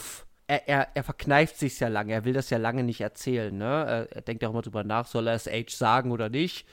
Ja, ja, ähm, er bereut es ja auch, dass er das überhaupt Gell erzählt hat. Ja, das genau. Das ist ja auch eigentlich erst genau. der Moment, in dem er eigentlich das erstmal austickt und da ins Schlafzimmer kommt, ist eigentlich auch der Moment, in dem er im Spiegel vorher sagt, er hätte das alles nicht sagen sollen. Er hätte stumm bleiben sollen. Ah, ja, ähm, okay. Aha. Und er tickt ja auch völlig aus, nachdem Gal eben sagt, dass er eigentlich doch mehr wegen Jackie in Spanien sei, als jetzt wegen Gal selber. Und dann ja, ist er ja ist, völlig, ja. dann tickt er völlig und sagt so, okay, was du hier irgendwie Anspielung machst, was irgendwie du für kranke Sachen in deinem Hirn irgendwie dir ausbrütest oder so. Also, ja, ja. Auch sagen ja. ja, okay, also irgendwie, also war jetzt nicht so krass, was er sich irgendwie ausgedacht hat. Also, dass man jetzt sagt, so, okay, was sind das für irgendwie, ja, wirklich irgendwie so schmutzige Ideen, also irgendwie so, so, ja, in your dirty mind oder keine Ahnung, was er irgendwie so sagt. Ja, genau, also, genau. Es ist schon er übertreibt da komplett. Ja, und das, ich finde, das, ist, find, das ist ganz spannend, weil dadurch merkt man auch so ein bisschen, ich meine, da sind wir schon am Ende von den zwei Tagen. Wir sind kurz, kurz vor seinem Tod, sagen wir mal, da er auch schon da merkt man, ich meine, was hat der alles da durchgemacht, ja? Ich meine, äh, der will die ganze Zeit, dass Gal da mitmacht und Gal sagt halt die ganze Zeit nein, nein. Der lässt sich da verprügeln, egal was, aber er geht einfach nicht, er geht einfach nicht drauf ein, ja? Aber der finale Punkt, der es wirklich zum Überkochen bringt, ist diese Jackie-Sache. So, also er hat wirklich viel, sagen wir mal, er hätte schon vorher ausrasten können wegen dieser ganzen Jobsache. Er, er rastet auch hier und da mal aus. Aber dieser finale Ausraster, wegen dem, was du gerade gesagt hast, ja. hat eine ganz andere Qualität und führt dann ja eben zur totalen Eskalation, die dann ja wiederum im, im äh, Tod von Don Logan, sagen wir mal, endet. Naja, nee, das ist nicht ganz korrekt, weil zuerst ah. führt es ja dazu, dass das der Punkt ist, wo er sagt, ich reise ab. Oh, stimmt, stimmt. Sorry, mein Fehler. Das ist es, ja. Also, das ist ja der Punkt, wo er sagt, okay, ich breche das jetzt hier ab. Also er, also er ist da praktisch so ertappt, dass er praktisch sagt, okay, ich, äh, äh, ich muss jetzt hier weg, ich lasse das jetzt halt einfach. Scheiß drauf. Ja. Und dann entscheidet er sich aber um und kommt halt doch wieder zurück. Aber eigentlich ah, ist der erste ja. Impuls ist halt wirklich, dass er sagt Flucht praktisch. Stimmt. Stimmt, true. Und dann kann also er es halt aber doch irgendwie nicht so auf sich sitzen lassen irgendwie. Also. Aber das ist doch auch da, ist da in der Küche, wo er die Schränke vermöbelt, ist das das? Ja, genau, das ist diese Szene. Ah, ja, ja okay, ja, genau, okay. Ja, also wie war diese Jackie-Sache, also er sagt halt, er hatte halt mal Sex mit Jackie, was so ein bisschen so wirkt wie vor der Sache mit Age. Ist nicht ganz klar, aber ich habe so ein bisschen das Gefühl, es ist nicht, dass sie ihm fremdgegangen ist, also Age, sondern dass sie halt vor Age einfach mit, sagen wir mal, ähm, mit Don Logan geschlafen hat. Ja, also so würde ich das auch äh, verstehen. Also für das andere gibt es irgendwie keine Indizien und ich würde sagen, das würde das Ganze schon nochmal anders, also hätte andere Implikationen, weil ja eben dieses Ding ja auch ja. ist, dass eben der finale Moment ist, dass Age ja auch sagt, also dass Age es ja auch scheißegal ist, ja. Also er yeah. in seinen letzten Worten sagt Don Logan, ja, ich habe Jack gefickt und er sagt, ja, jetzt fick ich dich und, äh, und gibt ihm halt den Rest. Also ähm, ja. es hat für ihn, für seine Beziehung zu Jackie ja überhaupt keine Auswirkungen. Die sind ja am Schluss immer mhm. noch super happy. Also das ist ja eigentlich auch dieser Punkt, dass ja auch tatsächlich der, dieser Moralkodex irgendwie, äh, oder keine Ahnung, oder dieses Macho-Gehabe von Don Logan ja auch in so einem Kontrast steht, das ist ja auch in der Sache mit Didi, die ja äh, ehemals eine Pornodarstellerin war Stimmt. und wo er ja zu Girl auch immer sagt, so von wegen so, ja, was für ein wie konntest du ausgerechnet sie wählen von allen Frauen irgendwie, die es gibt? Äh, ist für immer ein, ein, Fleck irgendwie auf deinem Leben. Und ja. Und ja auch ja. in dieser Todesszene, wo er ja auch zu ihr genau. schreibt, you fucked hundreds. Und, hundreds, ja. und die Sache ist aber, also Gerl könnte das ja nicht, nicht egaler sein, diese ganze Sache. Weil ich meine, wenn etwas ja. irgendwie in diesem Film ganz klar ist, dann ist es halt, wie sehr Gerl halt Didi liebt. Ja. Und, und, ich glaube, wenn du das auch nochmal sagst, ich habe halt wirklich das Gefühl, das ist ein, das ist wirklich, also äh, ich glaube, dieser Film hat in irgendeiner Art und Weise als Thema oder benutzt es auf jeden Fall, geht es wirklich, deswegen finde ich, ist es ein passender Film für diese Kategorie hier, Männer machen Sachen. Mhm, ja. Glaube ich, ist es wirklich, also er, ja. es spricht so viele Aspekte von so einem spezifischen Bild von Männlichkeit, sagen wir mal an. Also das wäre so ein bisschen meine These, ich bin vorhin so abgebrochen, aber wäre so ein bisschen meine, meine mhm. These, dass halt so viele der Dinge, wie, wie Don Logan versucht, irgendwie Gal entweder halt zu überzeugen oder irgendwie mürbe zu machen, ihn anzugreifen, ihn herauszufordern in irgendeiner Form, eigentlich immer Angriffe auf spezifische Aspekte eines gewissen Männlichkeitsbildes ist. Also wie zum Beispiel zu sagen, deine Frau hatte Sex mit so vielen Leuten, weil sie mal eine Pornodarstellerin war. Das ist so ein habe das Gefühl, das ist so ein. Also er versucht ihn so in seiner Männlichkeit in Anführungszeichen anzugreifen. Oder in einer spezifischen mhm, Form von mhm. Männlichkeit. Ja, ja, ja. Ich meine, er pickelt hier auf den Teppich, ja. Also das ist halt wirklich. es sind so mehrere verschiedene Ebenen, die aber alle, glaube ich, als gemeinsames Thema in irgendeiner Art und Weise Männlichkeit haben. Deswegen würde ich so als, als den Versuch, als, als, als Verführungsversuch zur Männlichkeit wirklich irgendwie vielleicht betiteln, dass das ist, was Don Logan da irgendwie abzieht. Ich weiß noch, ein Thema ist ja auch zum Beispiel, dass es halt so ist, ja, ich habe Teddy Bass schon gesagt, dass du da mitmachst. Lass mich nicht wie ein Idioten aussehen. Ich habe mein Wort gegeben, dass du da beim Team dabei bist. Ich kann das nicht wieder zurücknehmen. Also auch wieder so ein männlicher Ehrenkodex. Ja, hilf mir mal, weil ich habe das schon versprochen. Ähm, lass mich nicht wie ein Idiot dastehen. Das sind alles solche solche Bro-Kodex-Sachen irgendwie, mhm. auf, auf die Don Logan irgendwie versucht, ähm, halt irgendwie Geld zurückzuwerfen. Und er wirft immer wieder so ein, in Anführungszeichen, Männlichkeitsnetz irgendwie aus. und versucht damit irgendwie an Gel irgendwie ranzukommen. Ja, also tatsächlich äh, hatte ich ganz ähnliche Gedanken tatsächlich. Mhm. Ähm, und hatte dann mit mir auch gedacht, ob man so subtextuell nicht eigentlich praktisch auch sagen kann, dass, dass Don Logan praktisch ja auch so eine Art Verkörperung von irgendwie von einem Teil von Gal ist, der, der irgendwie nicht mehr mhm. vorhanden zu sein scheint. Weil, also ich meine, weil ich meine, Gal ist halt irgendwie ja der flauschigste Mann, den man sich irgendwie vorstellen kann. Oh. Ja, also ich meine, oh. also auf diese ganzen Tiraten von, von Don Logan, da kommt ja nie jetzt irgendwie wirklich irgendwie mal ein scharfes Widerwort oder irgendwas. Ja, der nee. wehrt sich auch nicht. Nee, der, der schluckt das halt alles, wirklich, ja. also der ist ja wirklich so ein Bär einfach, ja, also ein gutmütiger ja. Teddybär irgendwie. ich und, liebe ihn so sehr. Und andererseits irgendwie war der ja auch mal irgendwie in dieser ganzen Gangster-Crowd ja irgendwie drin. Wir wissen auch irgendwie, er war neun Jahre im Knast. Ich meine, dafür musst du mhm. halt auch irgendwie irgendwas getan haben. Mhm. Und für mich macht auch irgendwie in dieser Hinsicht so ein bisschen das, das Endbild auch so ein bisschen Sinn. Also, mhm. weil, also zum ersten ist das vorletzte im Film ist praktisch ein, ein Zwiegespräch zwischen Don Logan und, und, und Gal dass man irgendwie Don Logans Stimme hört und sagt, ja, ich habe dir doch gesagt, du würdest es machen. Und dann sagt er, ja, keiner sagt irgendwas und sagt am Schluss, ja, aber du bist eh tot, also Hals Maul. und dann fahren wir halt unter den Pool und da ist zum einen dann der, der Gruselhasenmann, über den wir später wahrscheinlich noch reden. Und der mhm. macht dann praktisch den, den Sarg von, von Don Logan auf und Don Logan ist halt da drin lebendig und raucht. Und also für mich ist dann halt das auch wieder so eine Versinnbildlichung davon, dass du sagst, na gut, das sind vielleicht Elemente von Gerl, also irgendwie Gewalttätigkeit, Aggression, die, mhm. die trotzdem noch in ihm schlummern können, aber die sind halt eigentlich jetzt erstmal da vergraben. Aber ob er wirklich tot ist, Fragezeichen. Ja. Also für mich würde das so dieses Bild auch so ein bisschen erklären, weil mhm. ansonsten mhm. weiß ich nicht wirklich, was mir das erzählen soll. Ja, das macht, jetzt wo du sagst, ich hätte tatsächlich, ich hätte keine Idee gehabt bisher, aber ja klar, dieses auch, ich begrabe einen Teil von mir und so weiter, das ist ja metaphorisch äh, sehr gut lesbar ähm, eigentlich. Das heißt, er schließt sich mir zumindest, wenn du das sagst. Ähm, also, wie gesagt, ich sehe es alles nur subtextuell. Ja. Also, ich meine, das ist jetzt nicht nur die Fight Club, dass ich sage, äh, Don Logan und Gerl waren schon immer eine Person. What? Nee, nee, nee, nee, nee, nee, nee, nee. Es ist auf so einer metaphorischen aber, Ebene. Genau. Irgendwie versucht es, glaube ich, da ja. zu agieren, weil ja. Don Logan halt wirklich so stark auch gewisse Dinge einfach verkörpert, die in eben was gewaltvolles, gangsteriges, toxisch männliches einfach halt äh, irgendwie sich, sich halt rein kategorisieren lässt. So. Ja. Und insofern ähm, finde ich auch dieses, diese ganze Todesszene von Don Logan irgendwie auch, dass, mhm. dass ja praktisch alle vier daran beteiligt sind und irgendwie und jeder da irgendwie mithilft ja. und seinen Teil beiträgt.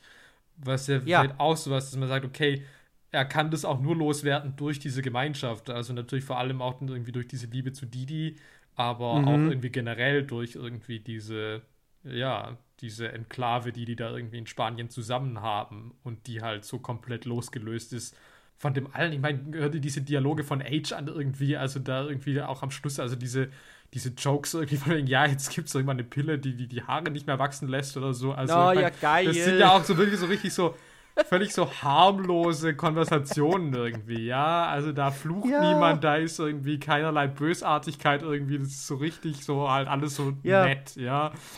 Ja, die haben einfach eine gute Zeit, ne? Also ich ja. glaube halt wirklich, dass die auch einfach Friends sind. Die gehen zusammen essen, die hängen zusammen in dem Haus rum, die haben einfach eine gute Zeit. Stimmt, ich habe dieses, ich habe diesen Monolog ganz vergessen. ah, ja, ich, ja, ich liebe das. Ja, okay. Ja, nee, ich finde diese, ich finde die, ich finde das, ich finde das, ein, finde das einen ganz spannenden Ansatz. Das ist wirklich auf so einer, auf so einer metaphorischen Ebene äh, ist von, versuchst einen Teil deiner Vergangenheit hinter dir zu lassen und wie kann das irgendwie gehen und dann lässt sich das eben durch gewisse Bildakte irgendwie halt metaphorisch deuten. So, mhm. ich finde das, ein, ich finde das, ein, finde das einen sehr, sehr guten Ansatz, den du da gerade geliefert hast. Also ich finde das sehr spannend. Und ich finde, ähm, das macht dann halt auch so ein bisschen Sinn auch mit dieser Sache, dass Don Logan halt auch so ein komplettes Mysterium bleibt, weswegen ich auch ehrlich gesagt jetzt, wenn ich drüber nachdenke, sehr skeptisch bin über eine Prequel-Serie. Ähm, ja. Aber das ja, weil es ist ja so ein bisschen, okay, was, was wer ist der? Was, was macht der irgendwie? Also auch schon überhaupt, was ist dem seine Funktion? Ich meine, im Heist selber ist er ja nicht involviert, der muss halt irgendwie Typen. Also er ist irgendwie so eine Art ja. Gangsteragent. Ich habe die mhm. Liste, ich habe irgendwie das Telefonbuch, ich weiß nicht.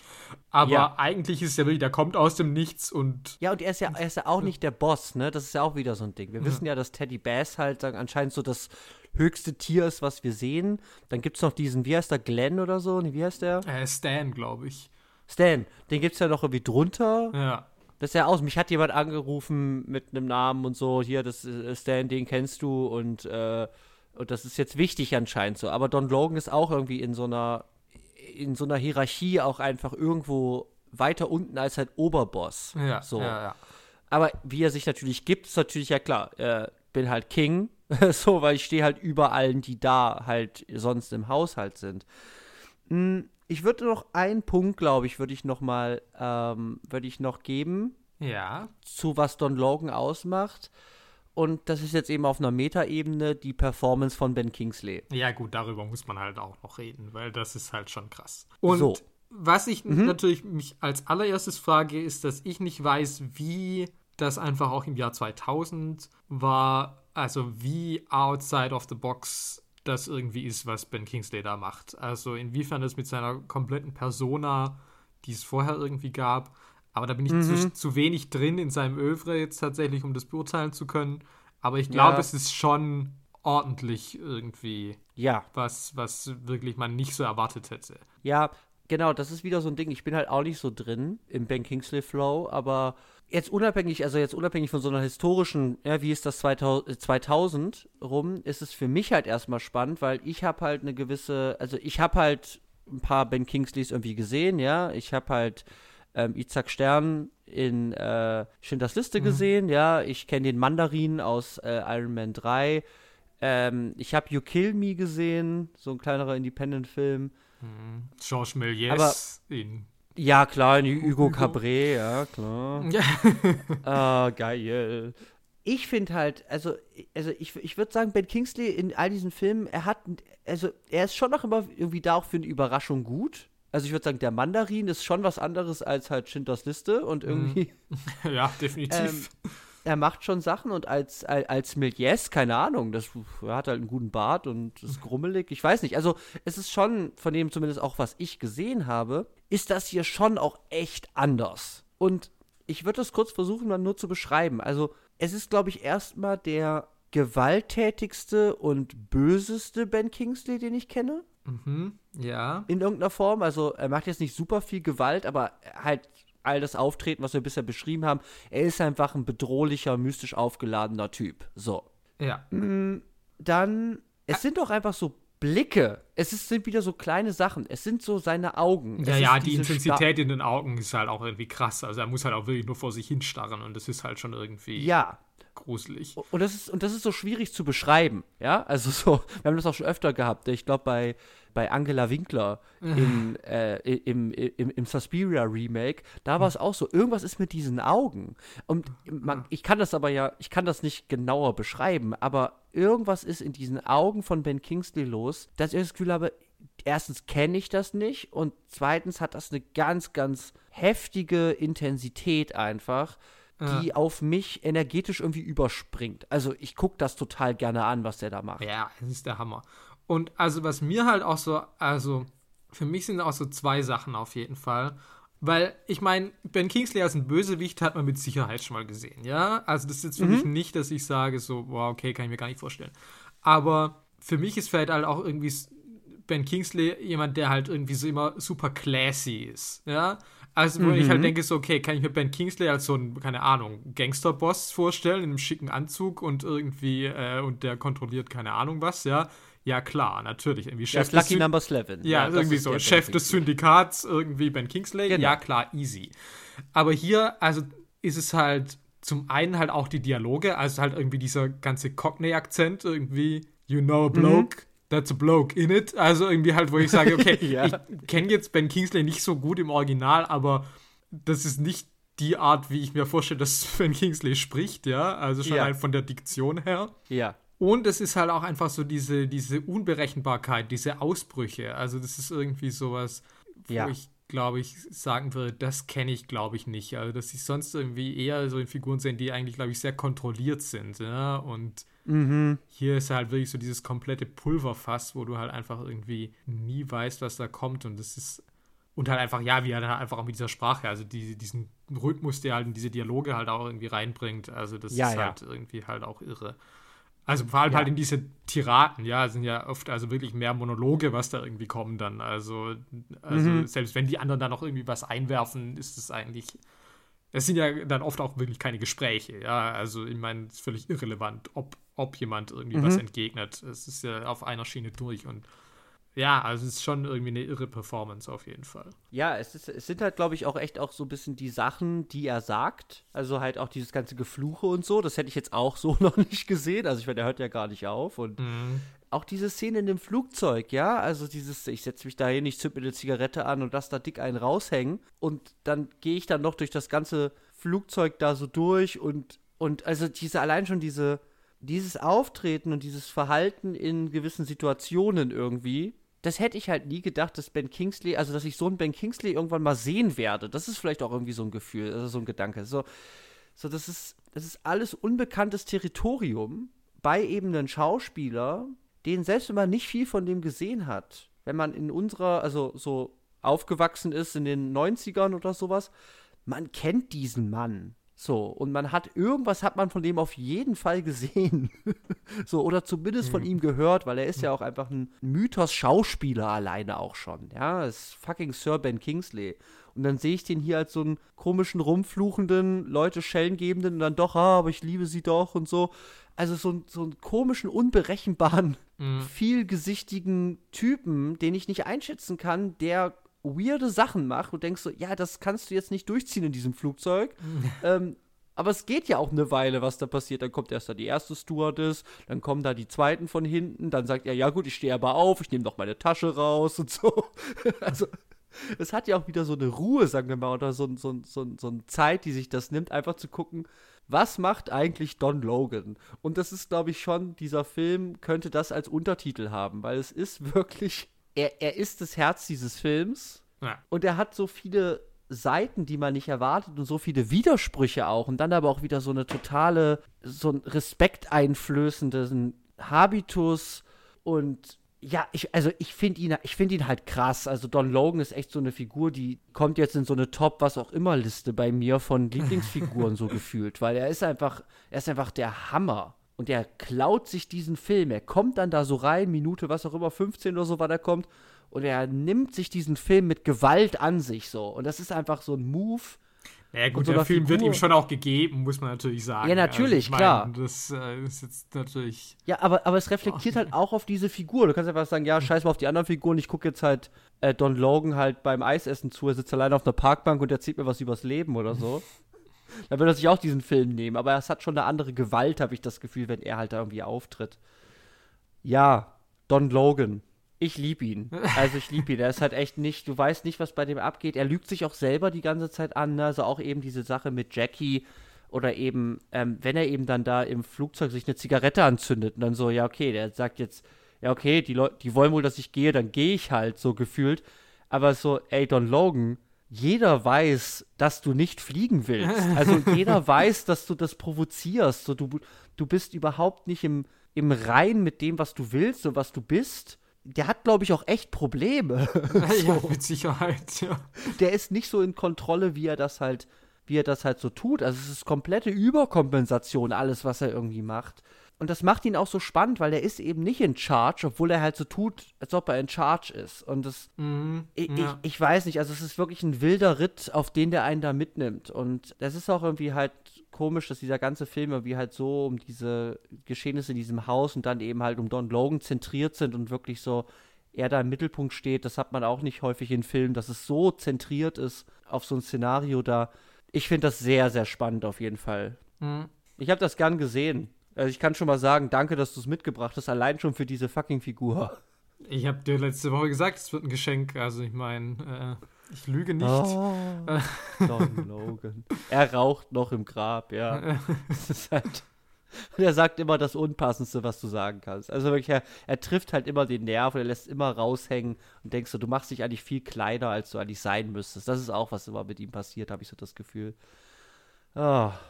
Ja, gut. Ich würde sagen, da die Zeit fortgeschritten ist, lassen wir Don Logan äh, Friede seiner Asche hinter uns. Yes. Und jetzt müssen wir noch über einen Aspekt dieses Films reden. Und mir ist nichts Besseres eingefallen, als das Ganze zu nennen: Absurdes und Exzentrisches. Ja.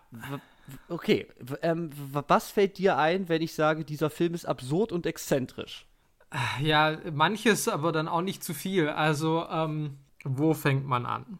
Naja, vielleicht fange ich mit der Anfangsszene an. Weil das würde ich auch machen. Die verspricht ja. mir halt eigentlich einen Film, der vielleicht noch viel absurder und exzentrischer ist, als das, was ich tatsächlich bekomme, würde ich sagen. Ähm, ja. Meine Anfangsszene sehe ich halt Ray Winstone, wie er sich halt äh, genüsslich in, äh, sonnt. Und er ist halt ledrig des Teufels. Ähm, oh, und like a sauna. a furnace. Genau, und oh. er, also ist halt so, genau, er hat da so einen inneren Monolog davon, wie geil das halt ist, da einfach irgendwie in dieser Hitze zu fliegen. Und das ist halt irgendwie so ein ganzes Tableau auch irgendwie, also auch irgendwie dieses Bild, wie er da in seiner orangenen Speedo-Badehose da, daneben stehen so drei Bierflaschen und liegt so das Sonnenöl. Also das ja. ist halt auch irgendwie so sehr durchstilisiert. Ja. Und. Und der brutzelt einfach. Der brutzelt halt einfach. Äh, und ab und zu legt er sich ein, ein mit Eiswasser getränktes Tuch in den Schritt. Ähm, und auch diese Musik, die dazu läuft, ne? Also er steht da so, oh, beugt sich so hoch, sagt kurz was zu dem Jungen, der seinen Pool da fegt und sagt, du musst da richtig, was sagt er? Äh, er muss irgendwas mit dem Besen irgendwie besser machen oder sowas. Er hat irgend so, irgend so einen Spruch drauf und dann legt er sich dieses Eis auf seine Eier und fällt wieder zurück und brutzelt wieder. Und dabei laufen halt die Credits da unten, also so die Namen und dann Es hört ja einfach nicht auf. Also es, ist so, ja auch, ich meine, der Titel Sexy Beast wird ja auch einfach eingeblendet während ein Standbild von seinem Schritt praktisch. Also während er gerade so ja. sich über die, die, die Liege hieft, äh, praktisch gerade äh, da gezeigt wird. Und ja. So ja, geht das los. Das Erst ist schon mal ganz schön wild. Ein brutzelnder Mann. Ja, ja, ein brutzelnder Mann, der es liebt zu brutzeln, der nichts mehr liebt, als einfach nur gebrutzelt zu werden. Er liebt es so, es ist so heiß. Unfassbar heiß. Ah, oh, so geil. ja, okay. Uh. Und dann kommt halt ein gigantischer Felsbrocken den Hügel runtergerollt. Und ja, und er schlägt ihn, ihn halt fast, ne? Ja. Geht so knapp an seinem Kopf vorbei. Ja. Ich meine, das ist halt auch ein Einstieg. Ja, und dann, dann, dann, dann versucht er noch da, da gibt es noch diese komische, hier, ich bin im Pool unter Wasser mit dem Poolboy und wir geben uns komische Handzeichen, nee, hoch und runter und so, äh, was, wir sind ewig im Wasser und gucken uns diesen Fels an, weil wir ihn nicht hochkriegen. Das, das geht alles ewig und ich weiß gar nicht, was das alles soll. Also, das ist ja so ein Ding. Ich sehe halt so einen Mann, der brutzelt, dann kommt random so ein Fels in seinen Pool reingeschlagen. Ähm, was ich auch sehr schön finde, dass der Pool unten zwei so her überlappende Herzen in Rot und Rosa so äh, einmarmoriert hat. Mhm. Und da schlägt halt dieser, dieser, dieser Fels ein. Ja, und ich habe keine Ahnung, wo dieser Film eigentlich hingeht, weil was ist das für ein Anfang? Ja. ja, und das ist halt irgendwie, hat es so ein Level von Coolness und irgendwie Verspieltheit, die ich finde, der Film selber nicht wirklich einlöst. Also es ist schon ein bisschen, mhm. dass ich sage, naja, dieser Film macht mich heiß auf was anderes, wie das, was ich dann tatsächlich bekomme. Ja. Aber es ist auf jeden Fall ein geiler Einstieg. Also ich meine, das kann ich auf jeden Fall nicht leugnen. Ja. ja. Also ich würde halt noch sagen, Exzentrik gibt es so ein bisschen, also lässt sich vielleicht auch so ein bisschen auf der Formebene sehen. Also, dass ich halt sage, ich mache halt so einen Film, der größtenteils in so einem Haus spielt und was du vorhin als so Subversion von der Subversion genannt hast. Also, dass man so ein bisschen auch mit Erwartung spielt oder auch mit Form erstmal. Mhm. Ähm, und sehr fokussiert halt zu so sagt, nee, das spielt jetzt in diesem Haus und dann gehen wir doch noch mal nach London und es ist sehr dialoglastig, hat vielleicht auch so eine Art von Exzentrik, weil es eben kein klassisches, ja, was auch immer Hollywood Mainstream Spielfilm System irgendwie zu bedienen scheint. Ja, ja, nee, so. klar, ja. Und auch in so kleinen Dialogen, also ich finde halt, ähm, das habe ich dir im Vorgespräch schon gesagt, aber meine Highlight-Sequenz ist halt, wenn sie da in diesem Restaurant sitzen und er sagt halt direkt so, also Gal, äh, ich nehme Kalamari und er guckt noch so auf die Karte und er sagt halt seine Frau, Didi sagt ja wie nur so, ja, ich nehme ich nehm das äh, Hühnerding da. Der so, was, was für ein Hühnerding? Und dann guckt er nochmal so die Karte und sucht das so, als ob er das übersehen hat. Und ich weiß nicht, das ist so eine kleine, ist wie so eine Alltagsbeobachtung. Also so, so würde, also solche Gespräche habe ich auch äh, irgendwo in Restaurants oder so. Und wo ich eigentlich sagen würde, ja, keine Ahnung, ist das jetzt filmwürdig oder so? Ich weiß auch nicht, was mir das jetzt erzählt, aber es ist irgendwie so eine kleine süße Note von irgendwie Restaurantdarstellung oder so, habe ich das Naja, aber auch da würde ich sagen, also die Dialoge haben ja da auch schon sowas, also er ist ja auch so, ich nehme die Kalamari, ich liebe Kalamari. Dann sagt sie, ich weiß nicht, was ich nehmen soll. Warum nimmst du nicht die Muscheln? Du liebst doch Muscheln, nimm doch die Muscheln. Ich nehme die Kalamari. Also, ja, okay. Äh, es ist ja auch da so, also es ist ja schon auch irgendwie stilisiert in den Wiederholungen und so. Also, ähm, mhm. das, äh, ich meine, generell, klar, ist ja viel in den Dialogen. Also, was ja auch in dieser ganzen Schlagabtauschartigkeit. Oder ja, weiß ja auch wieder mit den Kalamari. Dann kommen die mit dieser ganzen Don Logan-Sache und dann ist er auch so, um das dann zu brechen, ist dann auch wieder das, was nehmt ihr? Ich nehme die Kalamari. Also, ähm, ja. Da wird es ja auch wieder aufgefangen. Also, es hat ja schon äh, eine sehr künstliche Gemachtheit in den Dialogen, würde ich mal behaupten. Also, die ja schon irgendwie ja, sehr stilisiert sind. Auf jeden Fall. Und dann, was mir halt direkt einfällt, ist natürlich der Hasenmann. Ja, klar, das ist halt natürlich das Größte vermutlich, dass es diese Sequenzen gibt mit diesem Hasenmann-Teufel mit der Usi in der Hand. Ähm.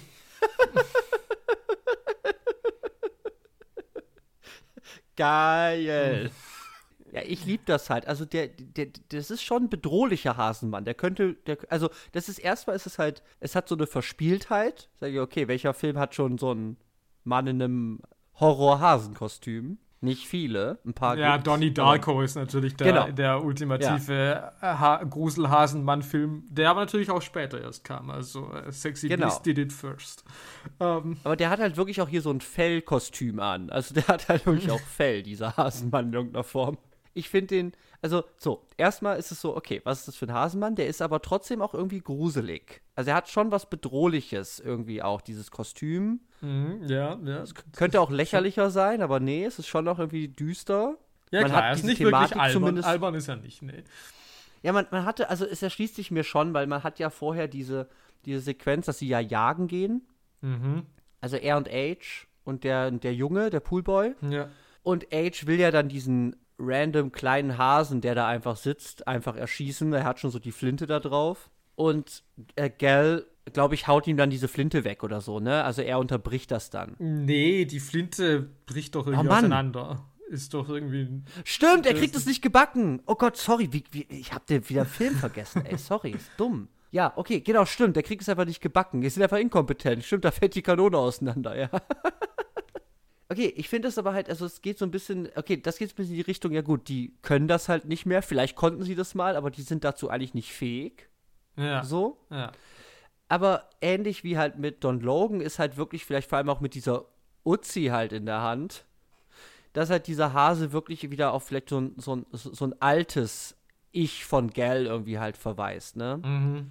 Was so ein bisschen, es, es er kommt ja dann auch, wenn, wenn eben Don Logan irgendwie halt dann ja auch da ist und so ein bisschen droht, das wieder in ihm aufkeimen zu lassen oder so. Ich meine, Didi sagt ja auch so, sa- sag ihm nein, lass dich nicht breitschlagen. Also sie hat, so, sie hat ich habe das Gefühl, sie hat Angst, dass er sich überreden lässt, als ob so ein altes Ich ja wirklich auch noch mal rauskommt, so von ihm. Mhm. Und da, da ist dieser Hase, glaube ich, lässt sich da in dieses Sinnbild irgendwie auch mit einfügen, weil eben diesen Hasen, der einfach random da sitzt, zu erschießen, wäre ja auch einfach ein grausiger Akt. So. Also Ja, so kriege ja, ich das so ein bisschen ja. auf die Kette. So. Aber es ist trotzdem ein verspieltes, exzentrisches Bild, einen Typen in ein Hasenkostüm zu stecken, mit einer Uzi in der Hand in deinen Film auftreten zu lassen. Es ist auf jeden Fall nicht, was jetzt typischerweise in einem Gangsterfilm um ein paar Briten, die irgendwie eine Bank ausrauben, unbedingt drin sein müsste. Nee, Nein. Das würde ich auch Nee. Ja. Ja, und der ist dann eben auch im Endbild zum Beispiel auch. Und wer, wer schon mal eine Folge von unserem Podcast gehört hat, weiß, wie viel Wert wir oder wie viel Wert wir so einem Ende beimissen in der Symbolkraft. Ja, klar. Ja. Ja. Aber es ist eben auch dann der Handlungsverlauf, ne? Also keine Ahnung, eben, er fliegt, im- der sitzt im Flugzeug, dann steigt er wieder aus. Also so, wo geht dieser Film eigentlich hin, ja? Also ich weiß auch nicht, was der von mir will. So. das ist ja auch so eine Exzentrik vielleicht in, Ja, in eben ja, der ja. Ablehnung von gewissen Regeln, die man, die, die man sonst so gewohnt ist von Spielfilmen. Ja, ich Gut. muss auf jeden Fall auch noch Ab Absurdität, auf jeden Fall auch noch äh, diese Orgie nennen. Weil ich meine, du hast vorhin gesagt, die ist Ja. Ice White Shut mäßig, aber ich meine, das ist halt auch echt die Anti. Also ich meine, man kann schon sagen, wie sexy ist die Orgie in Ice White Shut, aber diese Orgie Mhm. ist halt wirklich. Ich meine, die wird da irgendwie so beschrieben, ja, irgendwie, ja, irgendwie, da wird alles gemacht. Irgendwie Koks Alles. Camcorder wie im alten Rom, was auch schon so, ja, Koks Camcorder wie im Ja, alten Rom geil. ist auch schon mal natürlich die logische. Äh, und dann ist halt aber diese Bilder, die man sieht, ist irgendwie so, man hört praktisch so Fickgeräusche und dann sieht man halt irgendwie, wie so eine gelangweilte Asiatin da irgendwie mit steinerner Miene das so irgendwie sich anguckt, nackt. Und dann ja. halt aber auch diese anderen Bilder sind halt irgendwie, da sind halt so nackte alte Leute, die halt irgendwie auf fancy Stühlen irgendwie rumsitzen. Also Ja, ist halt ist so, okay, da geht halt irgendwie eigentlich gar nichts. Also es ist so irgendwie so die Orgie des Grauens. Also es ist halt wirklich so, ich sage, so, okay, es wird so beschrieben wie, okay, wow, super hot und dann ist aber alles, was ich da sehe, ist so, ja, hm, okay. Und wie gefällt's dir so? Ja, ist super. Ähm, also fand ich schon auch ziemlich gut eigentlich. Ja, und ich meine, ich würde es auch reinpacken, aber ich habe auch noch selten einen, einen Banküberfall von halt so ein paar Muskeldudes in so Speedo-Badehosen halt gesehen.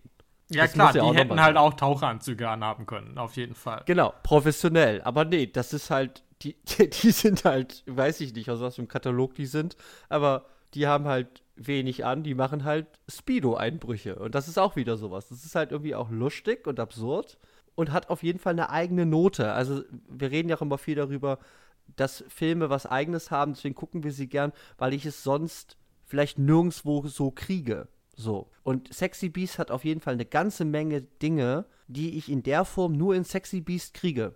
Ja, okay, weil das war ja eigentlich meine These, war halt, dass ich gesagt habe, okay, ich verstehe diesen Film nicht, weil ich halt gesagt habe, naja, es ist halt so ein britischer Gangsterfilm. Ja, also ursprünglich, also als ich das äh, vorgeschlagen hatte, dass ich halt gesagt habe, okay, mhm. ich habe halt irgendwie Jonathan Glazer-Filme, wo ich halt sage, okay, du bist irgendwie, keine Ahnung, Visionär oder was auch immer.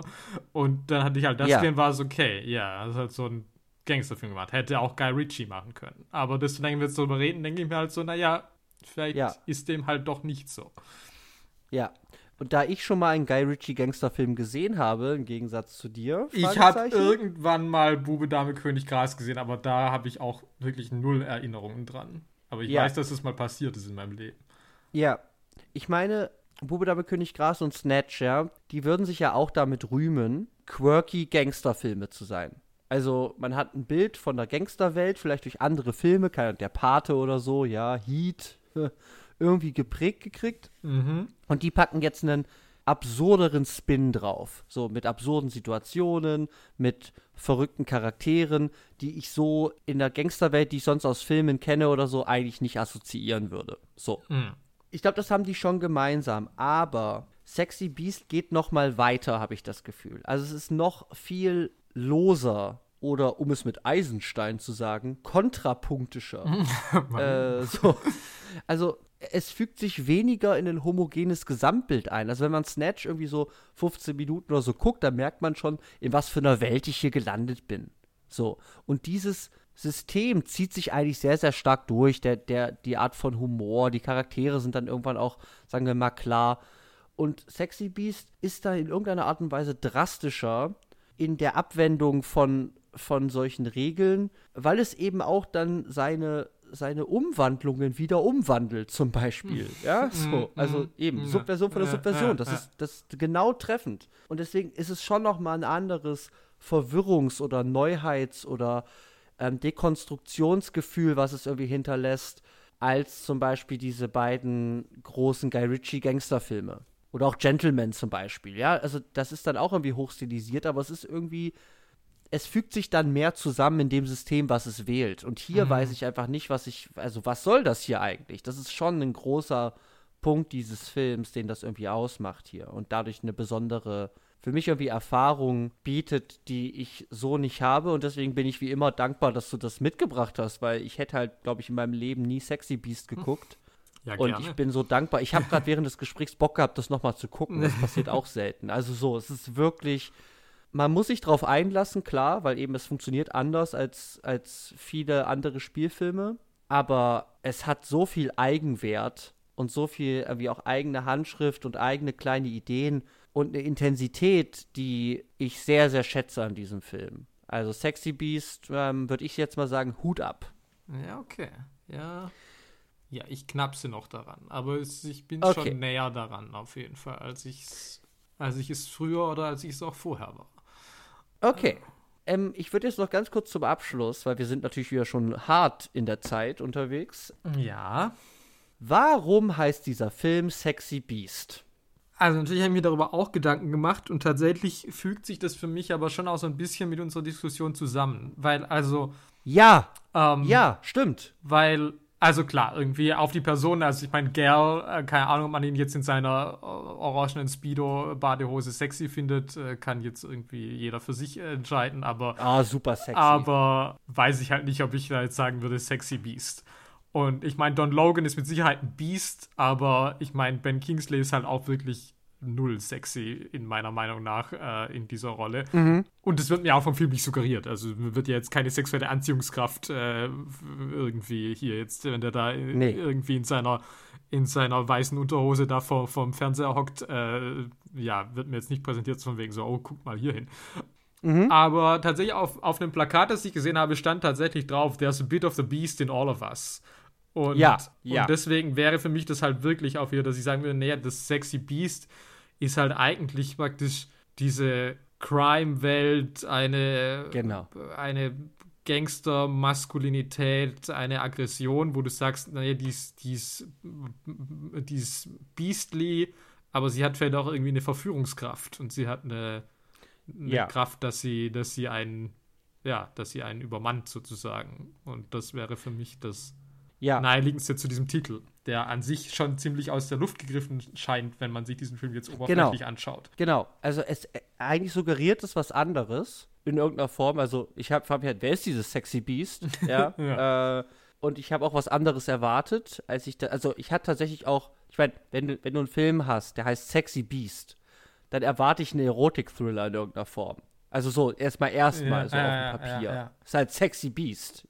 Eine Lady, mit der du zusammenarbeitest oder was auch immer und dann, also es ist halt so, so was du ja liebst, ne? Diese hier, äh, die, die Sekretärin aus der Hölle, so zum Beispiel. Ah, ja, ja. Das, das könnte ah, Sexy ja, Beast klar, heißen. Sexy, ja, klar, natürlich. So. Ach, Aber ja. eben, das ist eben, ich glaube auch, deswegen glaube ich, ist Verführung wirklich der richtige, der richtige Begriff. Es ist nicht nur zur Männlichkeit, sondern eben auch zur, eben zur Vergangenheit, zur Gangster-Vergangenheit irgendwie ist und dass es eben auch einen gewissen Appeal hat. Mhm. Ähm, dass eben sexy ist, ja, mhm. Und eben auf diese Vergangenheit verweist. Das macht für mich jetzt total Sinn, aber es ist schon ein Stretch, den ich irgendwie leisten muss, weil ich was anderes erwarte vielleicht, wenn ein Film Sexy Beast heißt.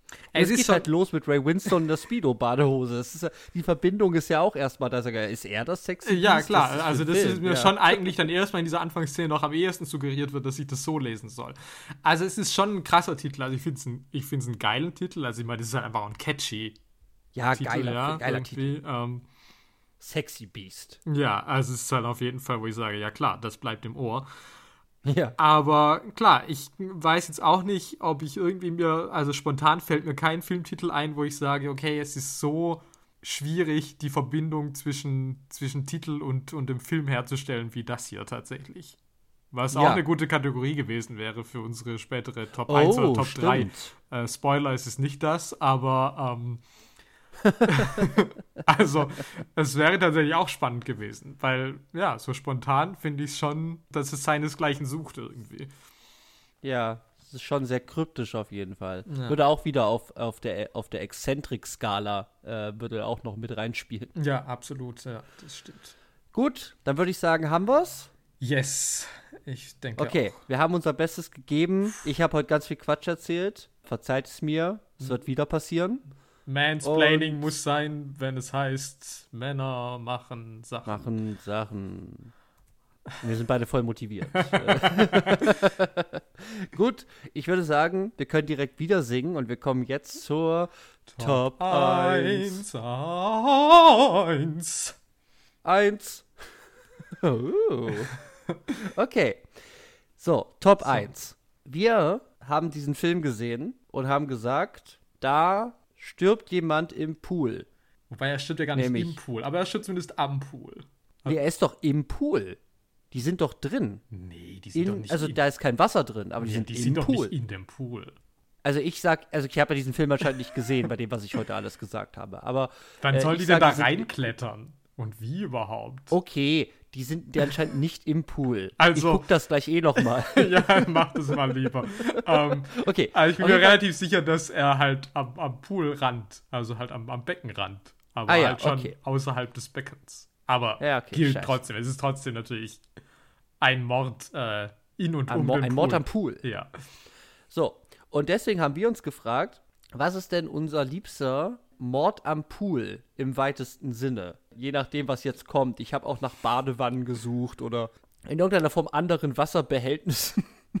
Ja, solange das künstliche Wasserbehältnisse sind. Also jetzt Mord im, Mord genau. im See, da hätte ich jetzt gesagt, so, ah, nee, das geht ja, so genau. weit. Aber ja, ich habe tatsächlich auch Mord im Pool. Also, ja, okay. Äh, ich hätte tatsächlich, ich habe mir ein bisschen die Zähne ausgebissen, weil ich habe wirklich gesucht und gesucht und ich dachte, irgendwo muss es doch die Pools voller Blut geben, ja, oder also mhm. irgendwie sowas, ja.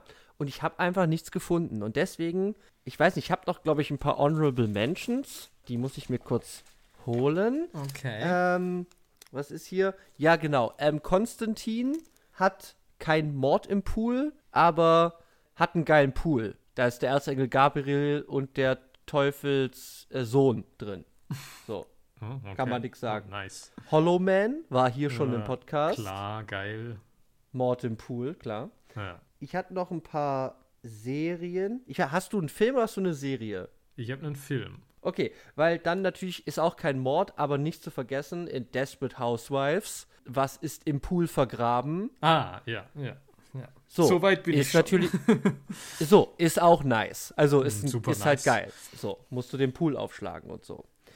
Ja, genau. Ähm, dabei würde ich es jetzt mal belassen. Äh, ich, ich hatte noch, genau, in äh, Prisoners, da wird ja Paul Dano in so einer holzverkleideten Badewanne festgehalten. Der stirbt ah, da nicht, aha, aber ja. äh, das gibt es zumindest auch noch. Aber jetzt genug geschwafelt, jetzt komme ich zu meiner Top 1. Und zwar ist es aus John McTiernans The Last Action Hero. Okay. Und zwar gibt es eben eine Figur, ich habe schon wieder vergessen, wie er heißt, ich glaube Mr. Benedict oder so. Der hat ein äh, Glasauge, wo gern mal so ein Smiley drin ist oder so. Gespielt von Charles Dance. Und oh. der erschießt eben in einem Double Cross Move seinen äh, eigentlichen Auftraggeber und Mafia-Boss. Und dieser Mafia-Boss, der steht dabei im Pool, der hat äh, so einen Pool, der, er hat eine riesen Villa und er hat halt einen Pool, der auch noch zu so einer kleinen Nische rein ins Haus geht und dort eine Bar hat. So, also ich kann praktisch auf der einen Seite der Bar im Haus stehen und die andere Seite ist praktisch schon Pool. Mhm. Und er schwimmt dann halt so raus, äh, unter so einer Brücke auch durch, also es ist halt voll der fancy Pool. Und dann steht halt ähm, Charles Dance halt oben und beleidigt ihn halt irgendwie und sagt mir, ja, nee, ich habe den Job nicht ausgeführt und du bist halt voll der Idiot und ich werde dich jetzt umbringen und so. Und dann sagt halt dieser Mafia-Boss, you do a, uh, you're doing a 360 on me. äh, und dann sagt er Charles Dance, du scheiß Idiot. Es ist ein 180. Wenn ich einen 360 Grad mache, dann bin ich ja wieder da, wo ich vorher war. und dann sagt der Mafia-Boss nur, äh, was? Dann sagt er, ach, und dann knallt er halt mit so einem riesen Revolver, der wie 30 Zentimeter lang ist oder so. ähm, erschießt er den halt. Ist jetzt nicht das Geilste, aber das ist mir auf jeden Fall eingefallen. Ähm, und das habe ich auch gesehen und keine Ahnung, hat einen flotten Spruch, ist Charles Dance. Keine Ahnung, was das mhm. für ein Mann ist, aber alle, die Game of Thrones gesehen haben, kennen ihn als ähm, Tywin Lannister. Und ja, hat halt einen flotten Spruch. Mr. Benedict ist dann auch der Hauptbösewicht in diesem Film und ähm, er macht halt coole Wortgags. Äh, und er schießt dich dann.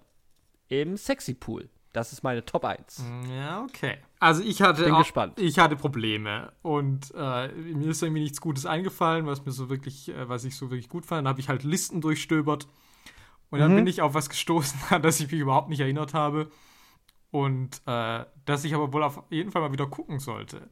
Und es ist von Thomas Alfredson äh, So finster die Nacht. Okay. Da gab es auch ein Hollywood-Remake äh, mit Chloe Grace Moretz äh, unter dem Titel Let Me In. Ähm, Aha. Äh, es ist ein Film über äh, einen, einen in der Schule gebulleten Jungen, der äh, eine Beziehung zu einem Vampirmädchen äh, beginnt. Uh. Und ich weiß, dass ich das damals total geliebt habe, aber ich muss es halt nochmal gucken, weil ich habe keinerlei Erinnerungen mehr. Es ist irgendwie auch, da war ich wahrscheinlich noch irgendwie so süße 20 oder so, als ich das geguckt habe. Oh, ähm, so sweet. Lang ist es her. Ähm, und ja, Spoiler, Spoiler, Spoiler, weil es ist die vorletzte Szene des Films, ähm, in dem äh, dieser Junge wird im Schulschwimmbad von, von seinen Bullies, äh, die, die drücken ihn für, sie sagen, sie drücken ihn für drei Minuten unter Wasser. Und dann haben wir, also es ist dann so eine Einstellung, in der praktisch der, der Kopf dieses Jungen da eben praktisch dann nach unten gedrückt wird und der passt halt so langsam aus. Aha. Und auf einmal sehen wir dann halt, wie irgendwie so, wie, wie, wie Füße irgendwie durchs Wasser gezerrt werden und dann fällt auf einmal ein, ein Kopf ins, ins Wasser und dann schließlich fällt dieser Arm, der den Kopf dieses Jungen drunter drückt, fällt dann halt auch ins Wasser, aber halt abgetrennt von, von dem Leichner, äh, von dem Körper, der, der, zu dem dieser Arm halt gehört. Ähm, mhm. Also, äh, sprich, da gibt es halt so ein kleines äh, Massier-Kind, äh, Vampir-Kinder-Jugendlichen-Massaker äh, im. Schulschwimmbad. Und das ist irgendwie ganz classy gemacht. Und deswegen habe ich das heute ausgewählt und wie gesagt, muss jetzt diesen Film einfach mal wieder sehen weil das war, glaube ich, ganz classy. Auch generell hat mir das damals gut gefallen.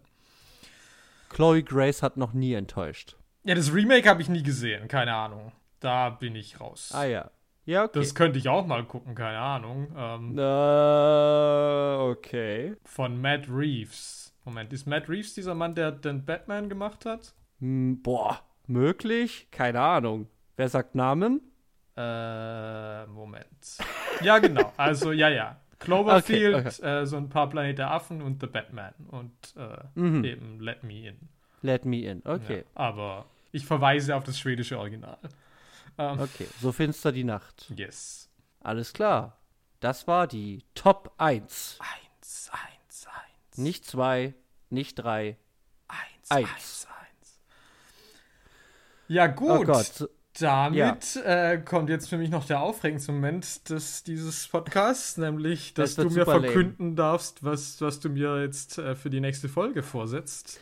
Mir ist gerade wieder eingefallen vor zwei Minuten, dass ich ja einen Film mitbringen muss und ich habe schon wieder vergessen, mir genauer Gedanken zu machen. Deswegen, no. ich habe aber, ich habe aber einen im Kopf. Okay. Und es wird aber, glaube ich, ich, ich habe das Gefühl, das geht voll in die Hose. Ja, okay weil es auch ausgelutscht ist und wir es auch schon eigentlich mal auch mal drüber unterhalten haben. Aber ich mache es jetzt einfach mal, weil ich es immer noch nicht ganz verstanden habe und ich glaube, es ist ganz gut, wenn wir uns da vielleicht noch mal drüber unterhalten.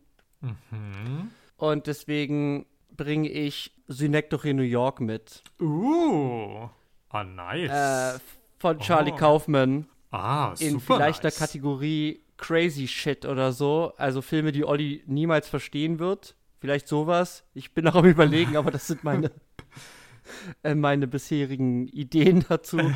ähm, ich habe das zweimal gesehen. Du hast du hast mich darauf gebracht, dass das existiert und das ist ein Film, der ist so bei mir so mythologisch irgendwo abgespeichert als Film, den ich einfach nicht durchblicke der so voll ist mit Sachen. Und ich fände es doch mal ganz spannend, wenn wir uns hier im Podcast mal hinsetzen und uns wirklich mal Gedanken darüber machen, was eigentlich das für ein Film ist. Oh Gott, ich habe jetzt schon Angst, dass das nie enden wird und der Rest unseres Lebens daraus besteht, dass wir Podcasts über Synecdoche New York aufnehmen. Ähm, Vielleicht wird es auch ein Zweiteiler, weil ich glaube, das ist schon, das hat dieser Film vielleicht auch verdient, zumindest von dem, wie ich diesen Film in Erinnerung habe. Nein, ich meine wirklich, dass es nie enden, also dass wir praktisch, wir drücken einmal auf Start und bis wir sterben, wird dieser Podcast einfach immer weiterlaufen. Das ist ah, meine, meine, Also auch im Sinne des Films. ja, genau. Okay. Ja. Ah. Aber gut, wir werden sehen, ob das passiert. Ja, das ja, okay. ich mit. Das hatte ich jetzt überhaupt nicht auf dem Schirm. Das äh, erquickt okay. mich aber, weil ich, äh, weil ich finde das, glaube ich, gut. Achtung, Spoiler. Ja, ähm, und da muss man mal drüber. Ich meine, da haben bestimmt auch eine Menge andere Leute auch schon drüber geredet, aber ich fände es, glaube ich, ganz gut, allein schon für mich, dass wir einfach mal drüber reden, damit ich vielleicht endlich mal eine bessere Idee davon habe, was das für ein Film ist. Für alle, die das hier hören und auch äh, mal reinschauen wollen, Synecdoche New York von Charlie Kaufman mit Philip Seymour Hoffman. Ähm, von wann ist der? 2.8? Sowas 2.8 klingt ganz Sowas die Richtung, ja, ne? Ja. Ja, und dann würde ich sagen, kommt das nächste Mal wieder vorbei und geht mit auf die Crazy Tour, weil das wird halt auf jeden Fall keine lame Folge, das wird halt insane. Das wird auf jeden Fall insane, ja. Und Puh. ja, ich bedanke mich nochmal, dass du den Film mitgebracht ja, hast, Janis. Danke dir. Freut mich, dass es dir als Männerfilmexperten auch getaugt hat. Ja, es hat alle meine Männerbedürfnisse erfüllt. es waren Männer yes. da, die haben Sachen gemacht. Ja. Ich fand das mega. ja, dann würde ich sagen nochmal vielen Dank an alle da draußen, die uns zuhören. Danke und euch. Schaltet das nächste Mal auf jeden Fall wieder ein, wenn es wieder heißt Wer, Wer schaut, schaut Sachen. Sachen.